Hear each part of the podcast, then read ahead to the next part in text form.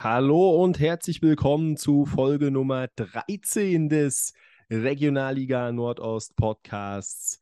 Wir schauen heute zurück auf den neunten Spieltag der Champions League des Ostens, die einige interessante Spiele dabei hatte und dann natürlich gegipfelt ist im Leipzig-Derby am Ende. Und dann schauen wir auch drauf auf den zehnten Spieltag, der bereits am Donnerstag beginnen wird und sich dann über vier Tage erstrecken wird. Und heute sind wir in sehr, sehr veränderter personeller Besetzung im Vergleich zur Vorwoche, denn wie ihr schon gehört habt, ich bin zurück und wieder mit dabei ist auch Markus. Einen wunderschönen guten Tag. Ja, und das war's dann aber auch für heute. Luca ist heute leider nicht dabei und unser erster Gast, Nils, in der vergangenen Woche ist dann natürlich, weil er ein Gast war, auch wieder nicht dabei, aber da natürlich auch immer gerne ähm, vielleicht gleich mal so eine kleine Frage an euch. Wie hat es euch denn gefallen mit einem Gast? Und wenn ihr natürlich Wünsche habt, wen ihr hier mal hören wollt, dann könnt ihr uns das auch gern mitteilen. Dann versuchen wir da etwas möglich zu machen. Aber heute gibt es uns dann in ursprünglicher Besetzung minus Luca. Und ich würde auch sagen, wir schauen gleich mal auf den neunten Spieltag, aber vorher gibt es noch ein anderes Thema, was wir zu besprechen haben, was ihr ja bereits in der letzten Woche angesprochen hattet, ähm, nämlich das Thema der Aufstiegsregelung. Und da gibt es doch einige Neuigkeiten. Und da du das Thema ja in der letzten Woche schon hattest, würde ich dir da auch erstmal gerne das Wort überlassen. Ja, vielen Dank für die schöne Einleitung. Es gibt Neuigkeiten, die sind allerdings nicht für die Vereine der Regionalliga Nordost und vor allem auch die Fans der Regionalliga-Vereine ja nicht sehr befriedigend. Ähm, man hatte sich ja zusammengeschlossen, nur als kleine Erinnerung, ähm, einen Brief geschrieben oder einen Antrag gestellt an den NUFV, einen außerordentlichen Bundes DFB-Bundestag einzurufen, damit es eine neue Aufstiegsregelung gibt und nicht mehr die jetzige mit zwei Direkten aus West und Südwest und der Rest im Playoff, ja, im zirkulierenden Playoff-Modus. Nun ja, den Vorschlag haben viele Vereine oder fast alle der Regionalliga getragen, dazu auch Drittligisten wie zum Beispiel Erzgebirge Aue oder auch der FSV Zwickau. Und wäre der durchgegangen und der NOV hätte gesagt, er unterstützt das, hätte es innerhalb von neun Wochen einen außerordentlichen DFB-Bundestag verpflichtend geben müssen. In neun Wochen. Nun ist es so, dass der NOFV keine Unterstützung geben wird und im November das Ganze offiziell auf der Verbandsversammlung ablehnen möchte. Gründe hierfür sind für den NOFV oder der Hauptgrund und der einzige Grund ist, dass es eine Art Schnellschuss wäre und dass die Vereine einfach keine ja, keine Regelungen im Kopf direkt hatten, die hätte umgesetzt werden sollen. Beispielsweise fünf Aufsteiger, also alle Meister gehen direkt hoch, dann gibt es aber auch fünf Absteiger aus Liga 3 oder ähnliches. Das haben die Vereine ja nicht gemacht. Sie haben ja gesagt, sie möchten eine offene Diskussion an, äh, ja, ja, herbeiführen, nennen wir es mal so. Die wird es dahingehend nicht geben, dass der NOV alles abgeblockt hat. Für mich ist das ein mittelschwerer Skandal. Ich bin leider Gottes aber auch nicht überrascht. Ähm, der NURV hat sich selten als ein Verband für die Vereine und für die Menschen, für die Fans gezeigt. Gut, wir werden jetzt bis 2025 mindestens noch diese Aufstiegsregelung haben, denn dann ist der nächste DFB-Bundestag, ja, nochmal drei Jahre länger, werden zwei Regionalligen bevorzugt und drei müssen gucken, wo sie bleiben und ja, die Arschkarte auf gut Deutsch. Was ich dabei auch nicht verstehe, warum will der NOFV von den Vereinen, die wirklich verzweifelt sind oder verzweifelt scheinen auf jeden Fall, direkt eine fertige Aufstiegsregelung auf dem Papier haben? Das muss doch der Verband machen, ist das, was ich mir denke. Der Verband muss doch sagen, wir erarbeiten eine Regelung. Und nicht sagen, in drei Jahren gibt es dann neuen, den turnusmäßigen nächsten Bundestag. Da treffen wir uns dann und dann legen wir was vor. Es muss Druck auf den DFB, auf die starken Westverbände, die äh, starken Westregionalverbände, wo es ja nun mal auch viele und viele große von gibt, muss Druck ausgeübt werden. Ähm, eigentlich, ich glaube, die einzige Möglichkeit, dass sich noch was ändern kann, ist, wenn sich einzelnen Landesverbände oder die einzelnen Vereine aus Regionalliga Nord, Nordost und Bayern zusammenschließen und dann Druck auf ihre jeweiligen Landesverbände ausüben, weil anders geht es nicht mehr. Der NURV macht das nicht und vielleicht müssen, müssen dann auch die Landesverbände gegen den NURV arbeiten, beispielsweise der Thüringer Fußballverband oder der aus Sachsen-Anhalt und so weiter. Es muss eine andere Regelung geben, aber die wird mindestens noch drei Jahre jetzt so bleiben. Auf jeden Fall, das sind natürlich schlechte Neuigkeiten. Was mich allerdings in dieser ganzen Diskussion relativ überrascht hatte, war, der Vorschlag kam von Vereinen aus dem NOFV-Gebiet und da war die Diskussion auch groß, wo ich jetzt aber zumindest nichts mitbekommen habe, korrigiere mich, wenn ich falsch liege, ähm, dass es dementsprechend Unterstützung oder Aussagen dazu aus dem Norden oder aus Bayern gab, die ja in einer ähnlichen Art und Weise benachteiligt werden.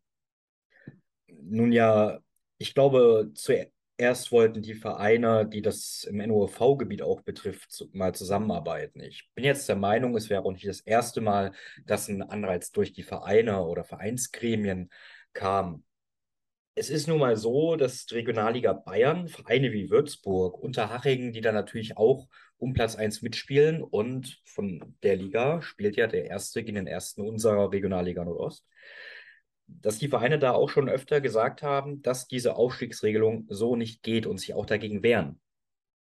Das ist jetzt schon ein paar Wochen und Monate her. Da habe ich äh, einen Artikel gelesen über den neuen ähm, Präsidenten oder den neuen ja, ja doch Präsidenten des Bayerischen Fußballverbandes, der gesagt hat, dass er die Aufstiegsregelungen nicht anfassen wird.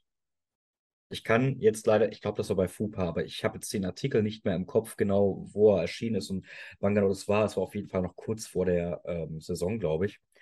Hat er auch gesagt, naja, die Regelung ist zwar nicht toll, aber immerhin gibt es äh, noch die Möglichkeit aufzusteigen. Wir haben alle drei Jahre einen Aufsteiger und wir werden diese Regelung nicht anfassen.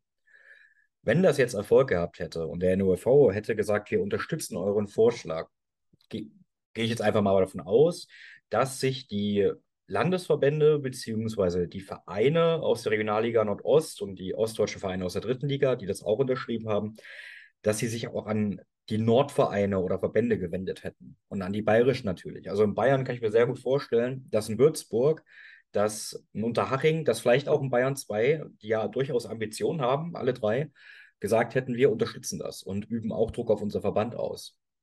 Und im Norden, die haben dieses Jahr den direkten Aufsteiger, das sieht ja momentan sehr nach dem VfB Lübeck aus, aber die haben nächstes Jahr auch wieder das Relegationsproblem, wenn die Nordost direkt aufsteigt. Da bin ich mir sicher, dass viele ambitionierte Vereine da teilnehmen würden und mitmachen würden, weil das ist ja kein Zustand. Ja, ähm, auf jeden Fall. Es ist ja auch die Sache, es gab ja auch vorher viel Geschrei um die alte Aufstiegsregelung, ähm, die es ja bis, ich meine, 2019 oder 18 gab. Wir sind jetzt im dritten Jahr der neuen. Nee, mindestens im vierten. Nee. Im ersten Jahr ist die Regionalliga Nordost direkt aufgestiegen, das war Viktoria. Letztes Jahr musste der BFC in die Relegation, dieses Jahr wieder Relegation, nächstes Jahr direkter Aufsteiger. Ja, jein, jein. Die Regel war vorher nur leicht anders, dass der Westen auch keinen Direktaufsteiger hatte. Ja, aber ich meine ja, das mit der neuen Regel meine ich ja die jetzige. Die gibt es jetzt im dritten Jahr. Ja, gut, ich meine noch die alte Regelung, als sechs Vereine aus fünf Ligen ja, dann die, in die, drei Aufsteiger ausgespielt ja, haben. Das war dann vor vier Jahren. Genau, das, das meinte ich jetzt. Als eben niemand aufgrund seiner Region in dem Sinne bevorzugt wurde. Außer dass Südwest zwei Vereine dabei hatte, aber gut, mit fünf Vereinen wird es sonst schwierig. Aber ähm, das ist eben jetzt der Punkt, dass da Regionen strukturell benachteiligt werden. Ich sag mal so, ich habe sogar ein gewisses Verständnis, dass Bayern da nicht wirklich mitmachen möchte. Einfach aus dem Grund, es gibt ja immer wieder die Diskussion, dass man vielleicht einfach von fünf auf vier Regionalligen gehen könnte. Und dann wäre vermutlich Bayern die Staffel, die dem Ganzen zum Opfer fallen würde. Und dementsprechend werden die das nicht unterstützen. Aber völlig klar ist auch, diese aktuelle Regelung ist eine absolute Farce. Weil es kann nicht sein, dass dann vielleicht, es ist ja gut möglich, dass von den fünf Regionalligameistern am Ende die beiden stärksten gegeneinander spielen. Und einer von denen dann nicht aufsteigen darf, während vielleicht eine andere Liga, egal ob es jetzt die ist, die durch Rotation den Direktaufsteiger hat oder eine mit dem Fixen in dem Jahr relativ schwach ist und da irgendjemand hochkommt, der dann abgeschossen wird, möglicherweise im darauffolgenden Jahr. Daher ist das sehr, sehr schwierig in meinen Augen, das Ganze. Da muss sich irgendwas ändern und da natürlich auch ein kleiner Aufruf vielleicht mal an unsere ZuhörerInnen. Schlagt doch gerne mal Ideen vor. Ich denke, zufrieden ist keiner mit der Aufstiegsregelung, aber was würdet ihr denn verändern wollen? Wie würdet ihr es am liebsten angehen wollen und diese Regel reformieren? Hast du da einen konkreten Vorschlag im Kopf, Markus? Ja, Zerschlagung der Regionalliga Bayern, das wird halt nicht passieren. Ich glaube, das können wir uns abschminken. Egal, wie man jetzt dazu steht, das sei mal dahingestellt. Ich glaube, der naheliegendste, beziehungsweise am mach, der machbarsten ist, äh, der Vorschlag ist fünf Aufsteiger, also fünf Regionalligen, fünf Aufsteiger, fünf Absteiger aus Liga 3, Liga 3 größer machen. Also dann Auf mit 22 Mannschaften, 22. fünf Absteigern. Ähm, ich glaube, das ist der Vorschlag, der am möglichsten ist. Ähm, die dritte Liga hat jetzt einen neuen TV-Vertrag für Magenta bekommen, dem es mehr Geld gibt. Ja, das wird dann auch wieder geteilt werden, aber dann wäre man ungefähr auf dem, ich glaube, auf dem Betrag ungefähr, auf dem man ähm, auch letzte Saison oder diese Saison in der dritten Liga ist aus den Vermarktungs- und äh, Rechten und TV-Geldern. Es wird natürlich, das ist dann das wieder das Problem dabei, es ist dann fanunfreundlicher, wenn man nicht nochmal zwei, drei Wochen früher anfängt, weil es dann zwei, drei englische Wochen mehr gibt. Das ist klar.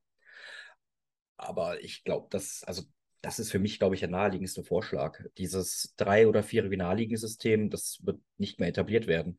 Das andere, was natürlich total absurd und obskur ist und niemals eintreten wird, ist eine zweigleisige dritte Liga. Aber das, ähm, dafür wurde die Liga ja geschaffen, dass man keine zwei-, drei- oder viergleisigkeit mehr hat in der dritthöchsten Spielklasse. Deswegen denke ich, mit fünf Absteigern, fünf Aufsteigern und einer größeren dritten Liga wäre das am besten machbar. Und alle würden aufsteigen.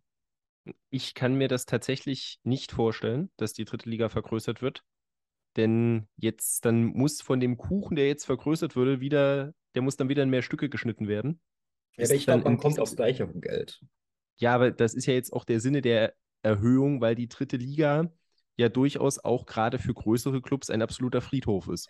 Das stimmt durchaus. Allerdings, wie willst du es machen? Also, ich kann mir nicht vorstellen, dass auf drei oder vier Regionalligen gekürzt wird. Ich ähm, hätte den Vorschlag tatsächlich auf vier Regionalligen zu kürzen und das allerdings, ja, irgendwo eine fällt namentlich weg. Es würde aber jetzt nirgendwo massenhaft Absteiger in diesem Sinne geben.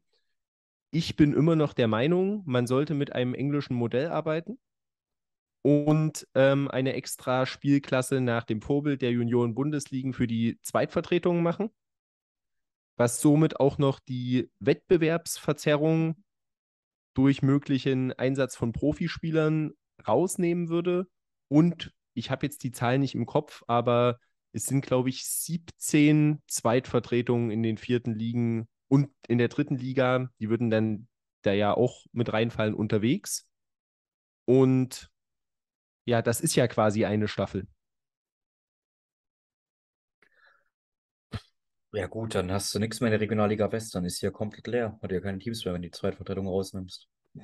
Ja, gut, es sind, es sind fünf Stück in der, in der West. Ja, Nordost einer.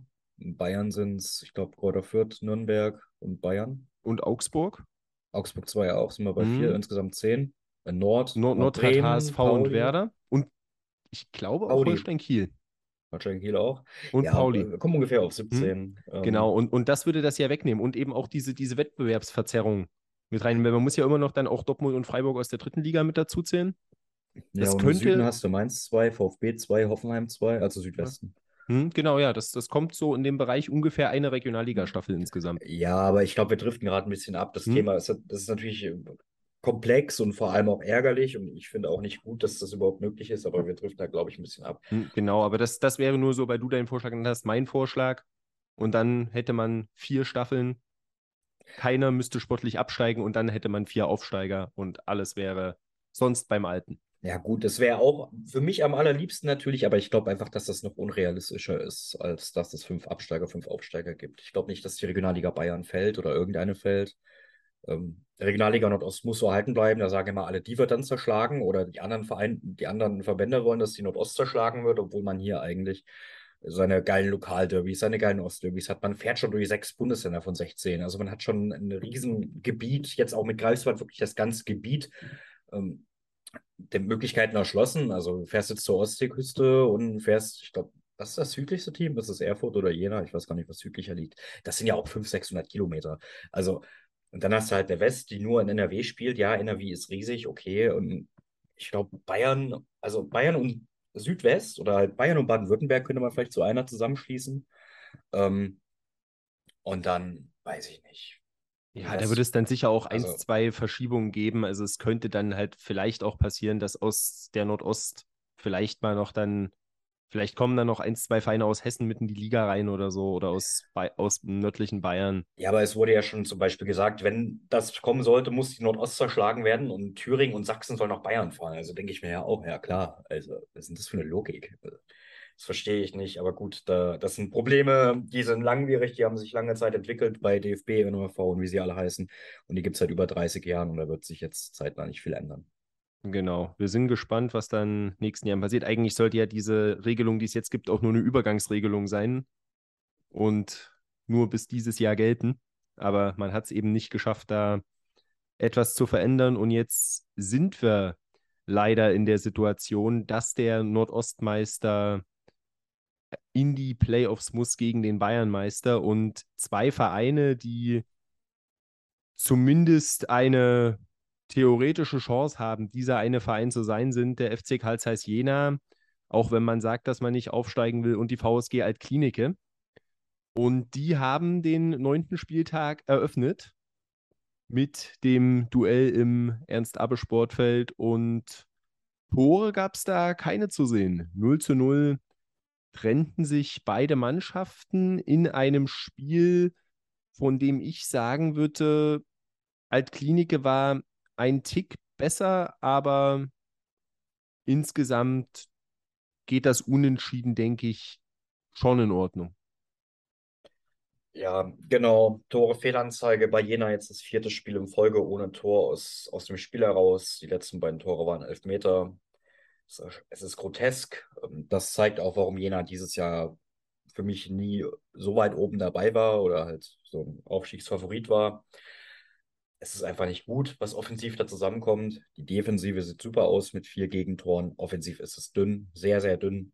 Ähm, da muss man langsam mal fragen, was da taktisch momentan das Problem ist oder bei den Spielern das Problem ist. Es hätte vielleicht einen Elfmeter geben können oder müssen, als die Didis in der zweiten Halbzeit einen Ellenbogen abkriegt. Ähm, der Kommentator bei Ostsport hat gesagt, das wäre nicht so leicht zu sehen. Also ich finde schon, dass man sieht, dass da ein Ellbogenschlag kommt. Nein. Also ich hätte ihn gegeben, glaube ich. Ah, das ist, finde ich, gut, weil ich hätte ihn nicht gegeben. Ich, es ist halt schwer, äh, generell schwer immer bei solchen Ellenbogenschlägen, glaube ich, Einfach, weil manchmal ist es die normale Laufbewegung, wo der Arm sich bewegt und dann triffst du jemanden vielleicht aus dem, weil der direkt hinter dir steht. Und manchmal ist es ja wirklich das Ausschlag. Es war ja kein Ausschlagen im Sinne von einer Tätigkeit. Er trifft ihn halt. Und es, der Ostsport-Kommentator hat das genau richtig gesagt in meinen Augen. Es gab schon für weniger Elfmeter. Ähm, da denke ich zum Beispiel an den von Jena gegen Cottbus. Aber am Ende ist es auch egal, weil du kriegst Entscheidungen für dich gesprochen, du kriegst Entscheidungen gegen dich gesprochen. Ich sage immer, das gleicht sich am Ende der Saison ungefähr aus. Und Jena hätte es wahrscheinlich auch nicht verdient, das Spiel zu gewinnen, wenn man sich das anguckt, was Altklinike gerade am Anfang der zweiten Halbzeit dafür Chancen verballert hat im Minutentakt. Jena hatte zwar auch ein, zwei gute Gelegenheiten, keine Frage.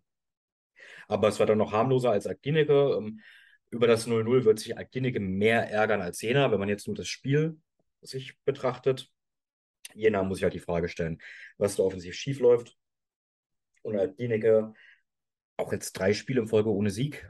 0 zu 4, 3 zu 3, 0 zu 0. Ja, ähm, haben beide Mannschaften ein bisschen was nach oben verloren, auf jeden Fall. Und sind beide Verlierer an dem Spieltag, auch wenn Andreas Platz gesagt hat, wir haben einen Punkt geholt und wir gucken nur auf uns. Beide Mannschaften sind irgendwo Verlierer. Ja, das auf jeden Fall. Bei Altklinike war es insbesondere sehr auffällig Sean Mensa, der einige Riesengelegenheiten hatte. Immer wieder, ja, eigentlich deckungsgleiche Situationen, dass er seitlich in den Strafraum relativ unbedrängt eindringen konnte, dann aber aus einigermaßen spitzen Winkeln nicht in der Lage war, den Ball im Tor unterzubringen. Hatte da zwei, drei solche Gelegenheiten, wo auf jeden Fall eine sitzen muss, das ist äh, völlig klar. Und da war einiges dabei, aber es hat nicht gereicht. So ja auch ähm, Tolchai Chigerci, der einige Chancen hatten, auch wenn uns in diesem Video von Ostsport in der Zusammenfassung durchaus mitgeteilt wird, dass er anscheinend anders ausgesprochen wird. Wie war das? Scherchi? Scherchi. Okay. Fand das, das, das war so ein bisschen äh, Phonetikschulung, weil äh, da gab es noch einen zweiten Spieler bei Altklinike, wo der Kommentator da gesagt hat, wie man ihn denn richtig ausspricht. Ich meine, das war sein Nebenmann Fontaine. Ja, ich sage auch mal Fontaine. Also das klingt für mich halt logisch, aber Fontaine mhm. wird es wohl dann doch sein. Genau, also auch da äh, lernt man immer wieder dazu. Und ja, was soll ich sagen? Grundsätzlich, äh, ja, das Unentschieden geht in Ordnung, aber was ich nicht ganz verstehe, ist diese Krisenstimmung, die ähm, jetzt in Jena irgendwie vorherrscht. So habe ich zumindest das Gefühl. Habe jetzt doch schon von einigen Fans viel Frust mitbekommen. Auch du klingst jetzt wirklich überhaupt nicht äh, happy mit der sportlichen Leistung, gerade eben mit dieser Offensivflaute. Aber auf der anderen Seite waren immer wieder die klaren Ansagen, sowohl von den Verantwortlichen als auch von vielen Fans. Dieses Jahr ist der Aufstieg nicht das Ziel. Es ist ein Übergangsjahr. Und man hat erst vier Gegentore in neun Spielen kassiert. Ich verstehe jetzt diesen extremen Frust nicht. Man ist einen Punkt hinter dem dritten Platz. Das ist jetzt für mich keine Katastrophe. Both can be true. Also mir ist klar, dass es dieses Jahr nicht um Aufstieg geht oder sowas. Und dass die Defensive super steht, ist ganz klar. Ähm, aber vier Spiele in Folge, da kann ich auch im Hinterkopf haben, okay, es wird dieses Jahr nicht darum gehen, Platz 1 zu holen und in die Relegation zu kommen. Aber wenn du halt vier Spiele in Folge kein Tor erzielst, nervt es halt irgendwann. Halt, also ich bin jetzt nicht direkt extrem gefrustet. Ich bin einfach so ein bisschen genervt, dass es offensiv halt nicht läuft. Aber ich glaube, das ist auch ganz normal als Fan. Auch wenn du in der ersten Liga Fan von einem Verein bist, der gegen den Abstieg spielt und höchstwahrscheinlich absteigen wird oder alle Tippen als Absteiger und du gehst davon aus, okay, wir sind jetzt mal aufgestiegen und steigen nächste Saison wahrscheinlich wieder ab, bist ja trotzdem genervt, auch wenn du jedes Spiel verlierst dann. Obwohl du weißt, dass es eher sehr, sehr schwer wird, die Klasse zu halten. Also ich glaube, das ist ganz normal. Das Umfeld viele Jena-Fans wollen den Verein halt höher sehen, klar, ich auch, aber man muss auch realistisch bleiben. Das ist dieses Jahr nach dem Umbruch einfach nicht drin. Es geht darum, den Thüringen-Pokal zu gewinnen, um eine bessere Platzierung als der große Rivale in Thüringen. Top 5 Platzierung, Top 7, so in dem Dreh. Das ist dieses Jahr das Maximum, denke ich. Und Patz wird deswegen auch nicht gefeuert werden. Trotzdem, es wäre halt schön, wenn man zumindest mal wieder ein Tor bejubeln kann. Ja, auf jeden Fall. Äh, das ist völlig klar. Letztes aus dem Spiel erzieltes Tor in der Liga war auch beim letzten Sieg am 9. September gegen Germania Halberstadt. Das ist eine Weile her, aber vielleicht ja nächste Woche. Vielleicht ja nächste Woche. Diese Woche. Ja, jetzt am kommenden Wochenende. Wer ebenso auf einen Torerfolg wartet wie äh, jetzt Karl Zeiss Jena, zumindest nach dem vergangenen Wochenende, ist der ZFC Meuselwitz. Denn die kommen immer noch nicht in die Gänge, hatten aber natürlich auch eine ganz, ganz schwierige Partie in Babelsberg. 3 zu 0 hieß es da für die Gastgeber. Erst ein Doppelpack von Rudolf Ndualu im ersten Durchgang und dann war es Daniel Frahn, der den Schlusspunkt gesetzt hat in der 57. Spielminute. Und ja, dieser Treffer zum 3 zu 0 hat irgendwo schon den großen Unterschied des Babelsbergs dieser Saison im Vergleich des zum Babelsbergs der letzten Saison gezeigt. Das war der vierte Saisontreffer von Daniel Frahm und insgesamt war es der 17. Treffer für die Potsdamer in dieser Saison. In der letzten Saison, als Daniel Frahn seinen vierten Saisontreffer erzielt hat, war es das achte Tor, das Babelsberg erzielt hat. Sie sind einfach in der Lage, diesen Erfolg vorm Tor auf viele Schultern zu verteilen. So auch Indualu, der hatte vor der Partie einmal getroffen und dann jetzt der Doppelpack für den Neuzugang vom MSV Duisburg.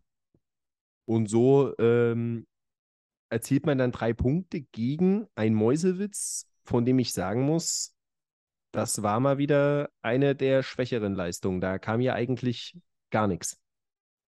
Sie hatten eine gute Doppelchance direkt vorm 0 zu 2. Also, wenn das Ding reingeht, dann sieht das Spiel vielleicht ganz anders aus. Aber grundsätzlich stimme ich dazu, dass Mäusewitz wieder zu wenig investiert hat, beziehungsweise einfach nicht viel gegen Trübenbach hat gefehlt. Das muss man natürlich auch irgendwo anerkennen oder äh, mit erwähnen. Dennoch, es war zu wenig von Mäusewitz. Andererseits, das Babelsberg ist jetzt auch nicht halber Stadt. Also, gegen Babelsberg kann man verlieren, gegen Babelsberg werden dieses Jahr viele verlieren. Aber in der Gesamtabrechnung sieht es für Mäusewitz mit sechs Punkten nach neun Spielen natürlich bescheidener aus als Viertletzter. Wenn man Pech hat, ist das sogar ein Abstiegsplatz dieses Jahr.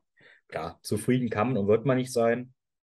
Ich würde aber eher auf die Babelsberg-Perspektive eingehen, weil Mäusewitz, Mäusewitz Gradmesser ist nicht Babelsberg. Das sind andere Teams, die in den Abstieg spielen oder unten drin stecken. Ähm, auf das eingehen, was du gesagt hast zu Babelsberg, das Shisha einfach denen gezeigt hat, wie Tore schießen geht. Das konnte man ja, also ich habe es vor der Saison schon mir so erwarten können, aber dass Babelsberg da jetzt wirklich so durchzieht, ist auch beachtenswert. Die einzige Mannschaft der Liga ohne Niederlage. 17 Tore und 7 Gegentore ist ein sehr stabiles äh, Torverhältnis. Also um Platz 2 der Tabelle nach neun Spieltagen. So langsam wird sie aussagekräftig. Wir kommen jetzt so langsam in die Region, wo ich sage, okay, jetzt lohnt sich der Blick auf die Tabelle wirklich. Es ist natürlich cool, wenn du wie Babelsberg am zweiten Spieltag Spitzenreiter bist, aber du musst es dann halt nicht bullen, wie sie es gemacht haben. Und das ist jetzt nicht sehr böse gemeint von mir, aber so sehe ich es halt. Und jetzt kommen wir langsam in die Region, wo ich sage, okay, jetzt gibt sich das erste klare Bild ab, was sind die Mannschaften, die wirklich oben mitspielen, was sind die Mannschaften, die momentan oder höchstwahrscheinlich so weit unten sind. Und Babelsberg zeichnet sich eben als ein Team ab, das oben ein Wörtchen mitreden kann. Nicht unbedingt wird und muss, aber kann. Ja, auf jeden Fall. Also da ist immer noch so viel übrig von der Saison, das kann man nicht sagen. Aber momentan äh, verzeichnen sie einen wirklich guten Eindruck. Ähm, das lässt sich schon mal klar sagen. Und sie zeigen eben auch in solchen Spielen, ich sage jetzt mal zu Hause gegen einen Abstiegskandidaten, das ist dann so ein Pflichtsieg, den man gerne zitiert. Und sie machen das dann auch souverän. Und das können am Ende einfach wichtige Punkte sein.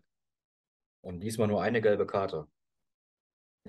Auch da geht es dann nach oben Wahnsinn. beim SV Babelsberg. Das ist nicht mehr mein Babelsberg, wenn die nicht mehr treten. Wollen wir dann zum nächsten Spiel gehen? Hertha 2 gegen Energie Cottbus.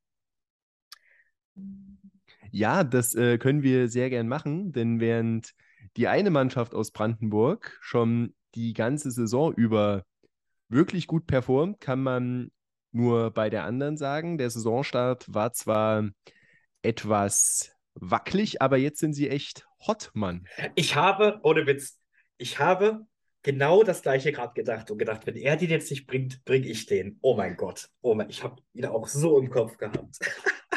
Ist das schlimm? Ich war zu viel Moderator, ey. Oh, nee.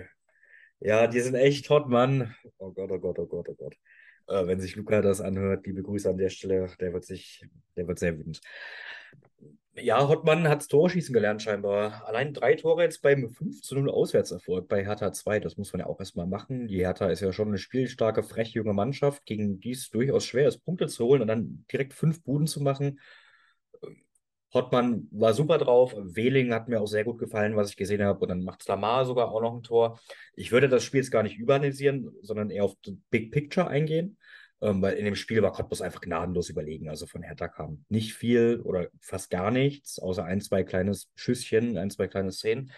Aber ja, ähm, Cottbus hat jetzt auch auswärts gewonnen, was extrem wichtig ist und noch viel wichtiger eigentlich, Cottbus sieht endlich nach der Mannschaft aus, oder was heißt endlich, aber sieht so langsam nach der Mannschaft aus, die irgendwo die meisten erwartet haben und die wahrscheinlich bei sehr, sehr vielen oder dem Großteil ja, Platz 1 vor der Saison war.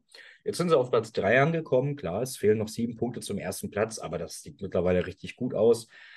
Man hat jetzt auch schon einige schwere Aufgaben oder potenziell schwere Aufgaben, die jetzt, also Kliniker hat man schon gespielt, den BRK hat man schon gespielt, Jena hat man schon gespielt. Das heißt, du hast schon drei größere Gegner sozusagen weg, vom Namen oder von der Tabellensituation her. Ja. Und da waren jetzt nicht unbedingt die besten Ergebnisse bei, aber die kommen jetzt erstmal nicht mehr. Und jetzt Wenn Cottbus so weitermacht, können wir in ein paar Wochen davon reden, wann sie Platz 1 übernehmen oder wann sie näher ranrutschen an Platz 1, so viel näher ranrutschen können, weil ich sehe Cottbus in naher Zukunft jetzt erstmal nicht großartig schwächeln. Nee, das ist in den äh, nächsten Wochen tatsächlich äh, sehr, sehr unwahrscheinlich, wenn ich mir hier den Spielplan anschaue. Der, der meint es wirklich ganz gut ja, mit Energie in den nächsten Wochen. Dann gucken wir doch mal gemeinsam. Also jetzt kommen erstmal Viktoria Berlin, TB, Greifswald zu Hause, BFC auswärts und dann kommt erst Landespokal gegen Babelsberg. Also die nächsten vier Spiele wäre nicht überrascht, wenn das zwölf Punkte werden. Auf jeden Fall. Und sie sind eben angekommen. Und das hat ja auch Pele Wollitz im Interview nach dem Spiel gesagt. Ähm, es gibt immer mal diese Phasen. Die hat jede Mannschaft irgendwo in einer Saison drin, wo es einfach nicht so läuft. Aber wenn diese Phase natürlich am Saisonbeginn ist, dann werden natürlich die Stimmen laut. Das ist völlig klar. Und das konnte man jetzt so ein bisschen abschütteln. Man hat aus den ersten vier Auswärtsspielen zwei Punkte nur holen können. Und dann trifft man auf Hertha 2 und fertigt die so ab. Das ist dann natürlich äußerst erfolgreich. Und ja, jetzt dürfte die Brust sehr, sehr breit sein in der Lausitz. Und man kann sehr gespannt sein, wo es hingeht. Auf der anderen Seite auch ähm, Trainer Maurice Czovic. Ähm, Ante Czovic ist der Trainer. Ante Maurice ist der Sohn, der spielt. Ja, dann äh, kann man schon mal passiert durcheinander hauen, wie der Vater, so der Sohn. So. Er hat ja auch nach dem Spiel gesagt, es gibt halt dann so Spiele, wo einfach nichts zusammengeht. Und wenn dann so eine gnadenlos effiziente Mannschaft wie Cottbus es an diesem Abend war, kommt, dann geht das eben auch so hoch aus. Wenn man jetzt einfach mal die Chancen nebeneinander hält, ist das Ergebnis sicherlich deutlich zu hoch. Hertha hatte die, hatte sicher auch Möglichkeiten, ein, zwei Tore zu machen.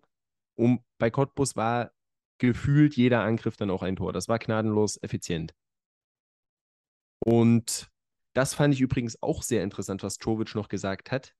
Er hat das sogar positiv gesehen, diese Niederlage, weil er gesagt hat, das ist für die meisten jungen Spieler in dem Team, die da in der Junioren-Bundesliga gefühlt noch machen können, was sie wollen, das erste Mal, dass sie so eine Niederlage dann kassiert haben und daraus werden sie sehr viel lernen können. Und denke, das ist auch irgendwo die richtige Maßgabe, da das aus dem Spiel rauszuziehen für die Hertha Bubis. Ja, ich finde auch generell, dass Ante Czovic sehr oft die sehr richtigen Worte findet und sowas passiert gerade bei Zweitvertretungen. Kommt sowas durchaus vor, die jetzt vielleicht nicht in der Drittliga spielen, wo nochmal andere Bedingungen herrschen, wie bei Dortmund 2 oder Freiburg 2 vielleicht. Das passiert. Cottbus ist ein Top-Team der Liga, Hertha ist eine Wundertüte. Ich glaube jetzt nicht, dass die in einen, Abst in einen Abstiegsstuhl geraten oder so. Deswegen kommt vor. Ja, und dann äh, war es das auch schon mit dem Freitagabend. Und dann schauen wir auf die drei Spiele vom Samstag. Und da habe ich direkt mal eine Frage an dich zu Beginn. Am sechsten Spieltag gab es die Partie zwischen der VSG Altklinike und dem ZFC Meuselwitz. Die ging 5 zu 2 aus und war mit den sieben Toren die bis dahin torreichste Partie dieser Regionalliga Nordost-Saison. Und ich denke, sieben Tore, das gibt es schon ab und zu mal. Es war relativ klar, dass das irgendwann mal noch eingestellt wird oder sogar übertroffen wird. Aber hättest du in deinen kühnsten Träumen damit gerechnet, dass die erste Partie, die diesen Rekordwert einstellt, Tennis Borussia Berlin gegen Germania Halberstadt sein wird? Ähm, ich tippe ja nie 4 zu 3, weil ich ein sehr konservativer Tipper bin, also nein. Aber man muss ja auch sagen, mit 9 zu 29 Toren bei TB jetzt nach dem Spiel sind schon 38 Treffer in TB-Spielen gefallen. Also vielleicht doch nicht so überraschend, dass gerade eine TB-Partie so torreich ist. Sie hatten ja auch schon das 0 zu 6 gegen Jena mit 6 Toren, das 3 zu 3 gegen Hertha 2 mit 6 Toren. Da geht schon immer was ab. Ähm, das sind doch alles Heimspiele immer. Also wenn TB zu Hause ist, kann es passieren, dass mal, wie ich, 6, 7, vielleicht auch mal 12 Tore irgendwann in einer Partie fallen. Also so gesehen, wahrscheinlich bin ich weniger überrascht ja, das wäre es mal wieder so ein 7-5, wie wir Ende letzter Saison hatten. Oh, das war generell ein verrückter Spieltag. nee, aber also grundsätzlich hätte ich das jetzt in dieser Partie tatsächlich nicht erwartet, dass es so viele Tore gibt. Weil ja, es gab schon Spiele mit vielen Toren, mit TB-Beteiligung, aber da wurden sie jetzt mal ausgenommen, dieses Hertha-Spiel, wo das aber auch eine spielstarke Mannschaft war, dann eher abgeschossen. Wir hatten in den ersten acht Spielen erzielen die fünf Tore, davon drei in dem einen Spiel gegen Hertha. Und dann machen sie fast die Hälfte ihrer bisherigen Saisontore in einem Spiel. Und man muss auch sagen, mit den vier Toren war Germania Halberstadt noch gut bedient. Es hätten zwölf Tore am Ende des Tages sein können in dem ganzen Spiel. Also TB schießt vier Tore, kann aber auch sieben oder acht machen. Was die haben liegen lassen, mein Gott, also die hätten sich richtig in den Hintern beißen können nach dem Spiel. TB war die klar bessere Mannschaft, hat Halberstadt komplett auseinandergespielt, ähm, für 3 zu 0 nach 17 Minuten. TB für 3 zu 0 nach 17 Minuten. Das muss man sich mal vorstellen. Tennis Borussia Berlin. Ich bin ja letzte Woche vom Halbtüren abgesprungen. Ich darf jetzt erstmal nicht wieder einsteigen. Letzte Woche lagen die 1430 hinten und jetzt steht es nach 31 Minuten dann 3 zu 1. Also ich weiß nicht, was da los war. Das ist natürlich sehr positiv und sehr erfreulich, auch für die Liga, weil ich eben denke, dass TB ein sehr sympathischer Verein ist. Aber habe ich so nicht kommen sehen. Ich bin ja von einem eher langweiligen Mauen 1 zu 1 ausgegangen. Aber pff, TB kann da bis zur 84. nicht nur 4-1 führen, sondern 6, 7, 8, 1 vielleicht sogar. Also das, was da vergeben wurde. Und andererseits, was Halberstadt da und in fetten Anführungsstrichen gespielt hat. Bodenlos. Absolut bodenlos und absolut verdient der, der Tabellenletzte. Schlimm, das war, das ist drastisch, was Halberstadt sich da geleistet hat. Nicht zuletzt Psychos, der da zwei, dreimal echt nicht gut aussieht. Ja, genau. Also das war dann aber auch irgendwo, ja, ähm, auch nur das Ende einer riesigen Fehlerkette, die sich da über fast 90 Minuten dauerhaft durchgezogen hat. Also bei den ersten beiden Toren sieht er natürlich unglaublich unglücklich aus. Beim 1-0, klar, der Ball springt irgendwie durch einen Platzfehler vor ihm hoch. Da sieht er blöd aus, aber das kann man irgendwo noch erklären, sage ich mal. Aber was er da bei dem 2 0 macht, beim besten Willen, das darf einfach nicht passieren. Wie ihm der Ball durchrutscht. Ja, es ist irgendwo vielleicht überraschend, weil es ein Eigentor ist und der Ball ungewollt so vom eigenen Mann kommt, aber das darf in dem Fall keine Entschuldigung sein. Natürlich hatte auch Chichos durchaus noch die eine oder andere gute Parade im Spiel, was aber auch teilweise daran lag, dass TB das dann schlampig und unsauber ausgespielt hat vorm Kasten. Und dann konnte er sich dann noch ein bisschen rehabilitieren, sage ich mal, was aber auch einfach daran lag bei diesen Chancen. Ich möchte jetzt den TB-Fans hier nicht irgendwie die Hoffnung zerstören oder irgendwas, aber mehr als das TB das ordentlich nach vorn gemacht hat, war es einfach abenteuerlich, was die Germania da abgeliefert hat und so wurde es in der Ostsport-Übertragung auch gesagt und ich kann das nur unterschreiben. Das hatte nicht im Ansatz irgendwas mit Regionalliganiveau zu tun diese Leistung von Germania Halberstadt. Und da muss sich schleunigst aber ganz, ganz viel ändern, wenn man da nicht sich wirklich auf dem letzten Platz es gemütlich machen will und man aber mit vollem Karacho in Richtung Oberliga geht. Apropos gehen lassen. Ich lasse dich jetzt nicht zum nächsten Spiel gehen, bevor wir kurz über deinen Boy reden über Justin Eilers, der in der 90. und Gott weiß, wie Germania Halberstadt an das 3 zu 4 überhaupt drangekommen ist. Eklatante Schwäche in der Defensivarbeit bei TB, bei Eckbällen und Freistößen. Mit einmal steht es 3 zu 4. Wir schreiben die 90. Minute und Justin Eilers muss das 4 zu 4 machen und dem Spiel die absolute Krone der Absurdität aufsetzen. Ja, das. Und macht äh... Justin Eilers das 4 zu 4? Macht er Tore, wie du prophezeit hast? Die macht er äh, momentan nicht. Das äh, Tja. kann ich sagen. Man könnte eventuell sagen, dass es sich bei meinen Einschätzungen zu Justin Eilers um Fehleinschätzung gehalten hat. Aber nur eventuell. Auf der anderen Seite haben wir auch noch 25 Spieltage vor uns. Oh Gott. Die Durchhalteparolen. Sie beginnen. Keine Sorge, ja. Germania, der Eilers bombt euch noch zum Klassenerhalt. Ja, vielleicht war das auch einfach, vielleicht hat man TB unterschätzt. Eilers kam ja erst nach 56 Minuten aufs Feld. Naja, er war ja erkältet, glaube ich, war das. Er war, glaube ich, erkältet. Also er konnte nicht die 90 Minuten gehen. Ich glaube, das hat nicht damit zu tun. Warum sollten die TB unterschätzen? Das ist die äh, nächste große Frage. Aber nein, jetzt mal ganz im Ernst. Also, ich glaube, man hat tatsächlich bei Germania auch irgendwo falsche Hoffnungen in Justin Eilers gehabt. Nicht nur die bei der Germania hatten die falsche Hoffnung, sondern auch Leute im Podcast. naja, vielleicht macht er wird schon noch ein paar Tore schießen. Ähm, das denke ich auch, aber, aber ich habe tatsächlich das Gefühl, um das jetzt mal ernsthaft zu analysieren, er kam dann und dann hat man sich so gedacht, okay, wir haben jetzt einen Justin Eilers, der Zeiten in der dritten Liga hatte, wo er absolut überragend war. Er ist zwar ein bisschen in die Jahre gekommen, aber seine Qualität wird schon ausreichen, um uns im Alleingang gefühlt zum Klassenerhalt zu schießen. Die Zeiten hatte er aber vor zwei bis drei Kreuzbandrissen. Ja, das brauchst du jetzt nicht mir sagen, sondern den Verantwortlichen von Germania Halberstadt. Ja, ich kann es denen gerade nicht sagen, deswegen sage ich es dir und den ZuhörerInnen. Ja, aber also das äh, ist wirklich das Gefühl, das ich habe, dass man da etwas gesagt hat, okay, man hofft zu sehr auf ihn und hat keinen wirklichen Plan B. Ich glaube eher, es ist, weil sie gewusst haben, dass sie eklatante Probleme von drin haben.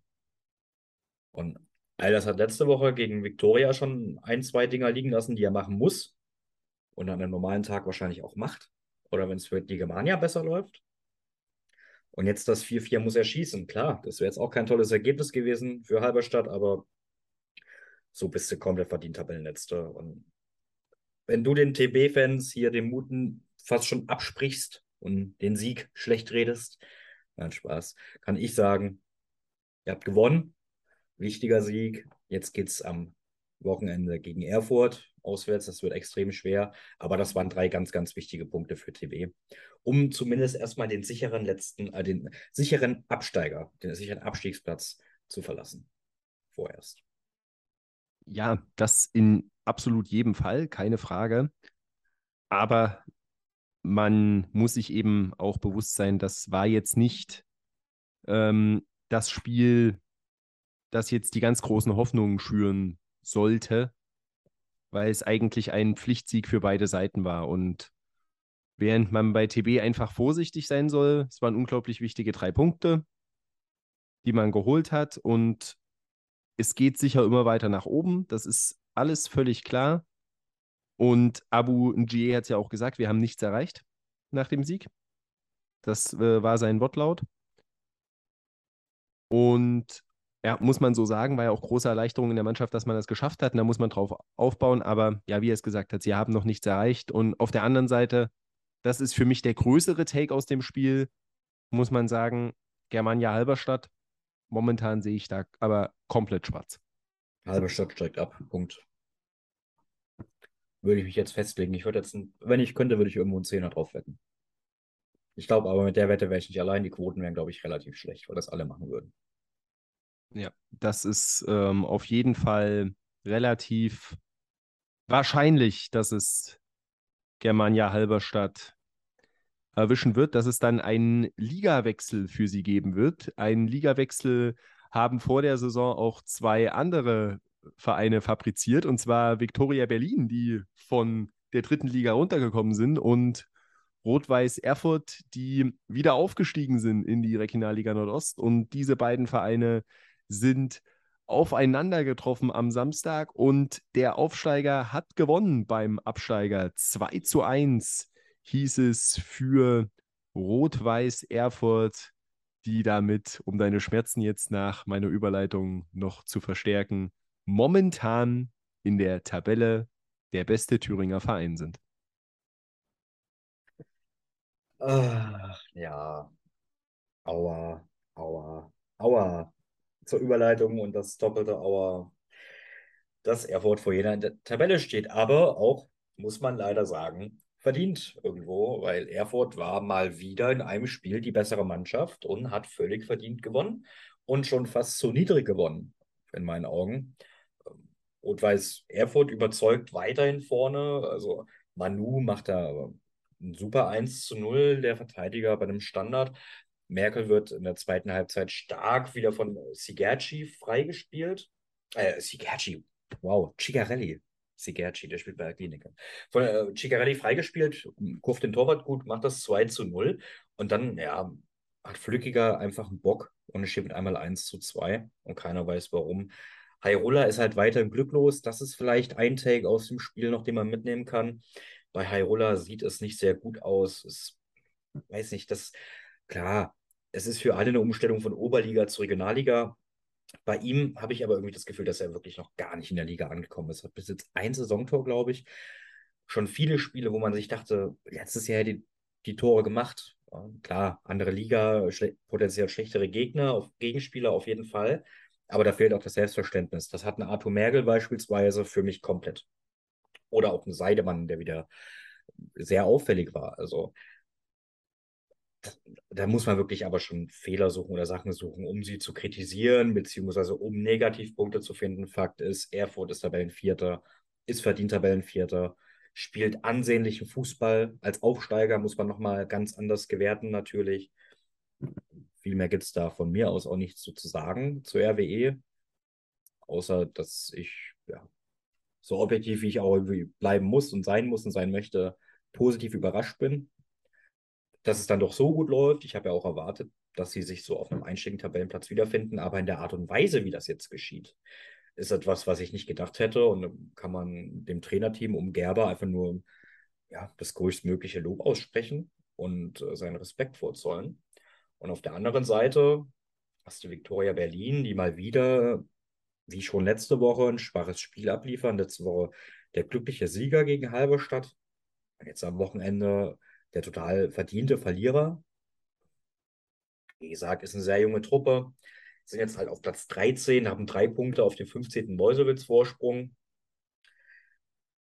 Ist auch so ein bisschen Hü und Hot bei Viktoria Berlin, aber sie brauchen jetzt auch mal wieder einen Auftritt, der offensiv überzeugend ist.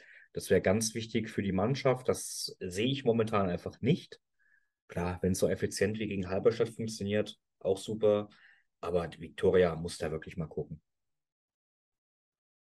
Ja, auf äh, jeden Fall. Es ist immer noch so eine schwer greifbare Mannschaft, aber sie sind gerade eher auf dem Weg, sich im unteren Tabellendrittel gemütlich zu machen. Oder auch eher nicht so gemütlich. Denn wenn man sich das auch mal so anschaut, die Punkte, die sie geholt haben, wenn man jetzt mal von den ersten beiden Spieltagen absieht, mit Unentschieden in Jena und gegen Lok Leipzig, sind die Punkte doch eher gegen schwächelnde Mannschaften entstanden. Da ist ein knapper Heimsieg gegen ein TB, das vorher eher meist abgeschlachtet wurde. Dann haben wir da ein Unentschieden gegen ein BFC Dynamo in der Nachspielzeit, bei dem aber bis dahin einfach noch gar nichts ging. Und dann der eben angesprochene Sieg in Halberstadt. Und über die Germania haben wir jetzt schon ausführlich gesprochen. Und sonst geht da nicht wirklich viel. Und irgendwo müssen da so langsam mal Erfolgserlebnisse her bei Victoria Berlin, sonst findet man sich da unten wieder. Und wenn ich mir jetzt den Spielplan anschaue, der ist übel. Der ist richtig übel. Nächsten drei Ligaspiele in Cottbus gegen Chemie Leipzig bei Altklinike. Also mit den letzten Auftritten würde ich gerade schätzen, das können gut und gerne null Punkte werden aus den drei Spielen.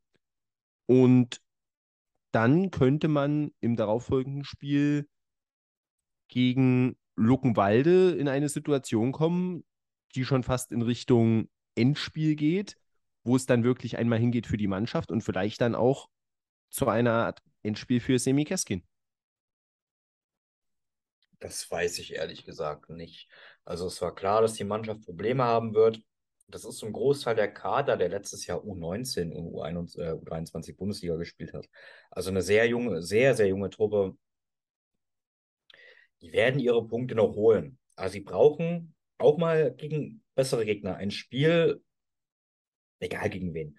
Ein Spiel, wo sie mal zwei, drei Tore schießen und sagen, es war offensiv wirklich gut und nicht nur Einzelaktionen, die oder weiß ich, zwei Standards, die uns zwei Tore beschert haben. Nein, die müssen offensiv mal ein bisschen nachlegen. Haben jetzt zehn Tore nach neun Spielen. Das ist im unteren Drittel. Also Der BFC hat 8, Lichtenberg 9, Luckenwalde 8, TB 9 und Germania 6. Das sind die einzigen Mannschaften, die weniger Tore geschossen haben. Das sind deren fünf. Fünf Teams haben weniger Tore geschossen als Viktoria. Und da ist das im Argen das Problem. Also da muss wirklich was gehen. Vielleicht mal über Alternativen nachdenken, das System vielleicht ein bisschen umstellen. Defensiv, klar, 16 Gegentore sind jetzt nicht schön, aber ich würde das Problem dann doch in der Offensive sehen. Da müssen sie einfach effizienter und besser werden. Ja, das in jedem Fall. Man muss eben irgendwo so verhindern und die Gefahr sehe ich eben mit den schwierigen Partien in den nächsten Wochen, dass man nicht in so eine Abwärtsspirale reinkommt. Und dann irgendwo das Ganze negativer Selbstläufer wird. Das ist äh, die große Gefahr, vor der Victoria Berlin jetzt sich in Acht nehmen muss.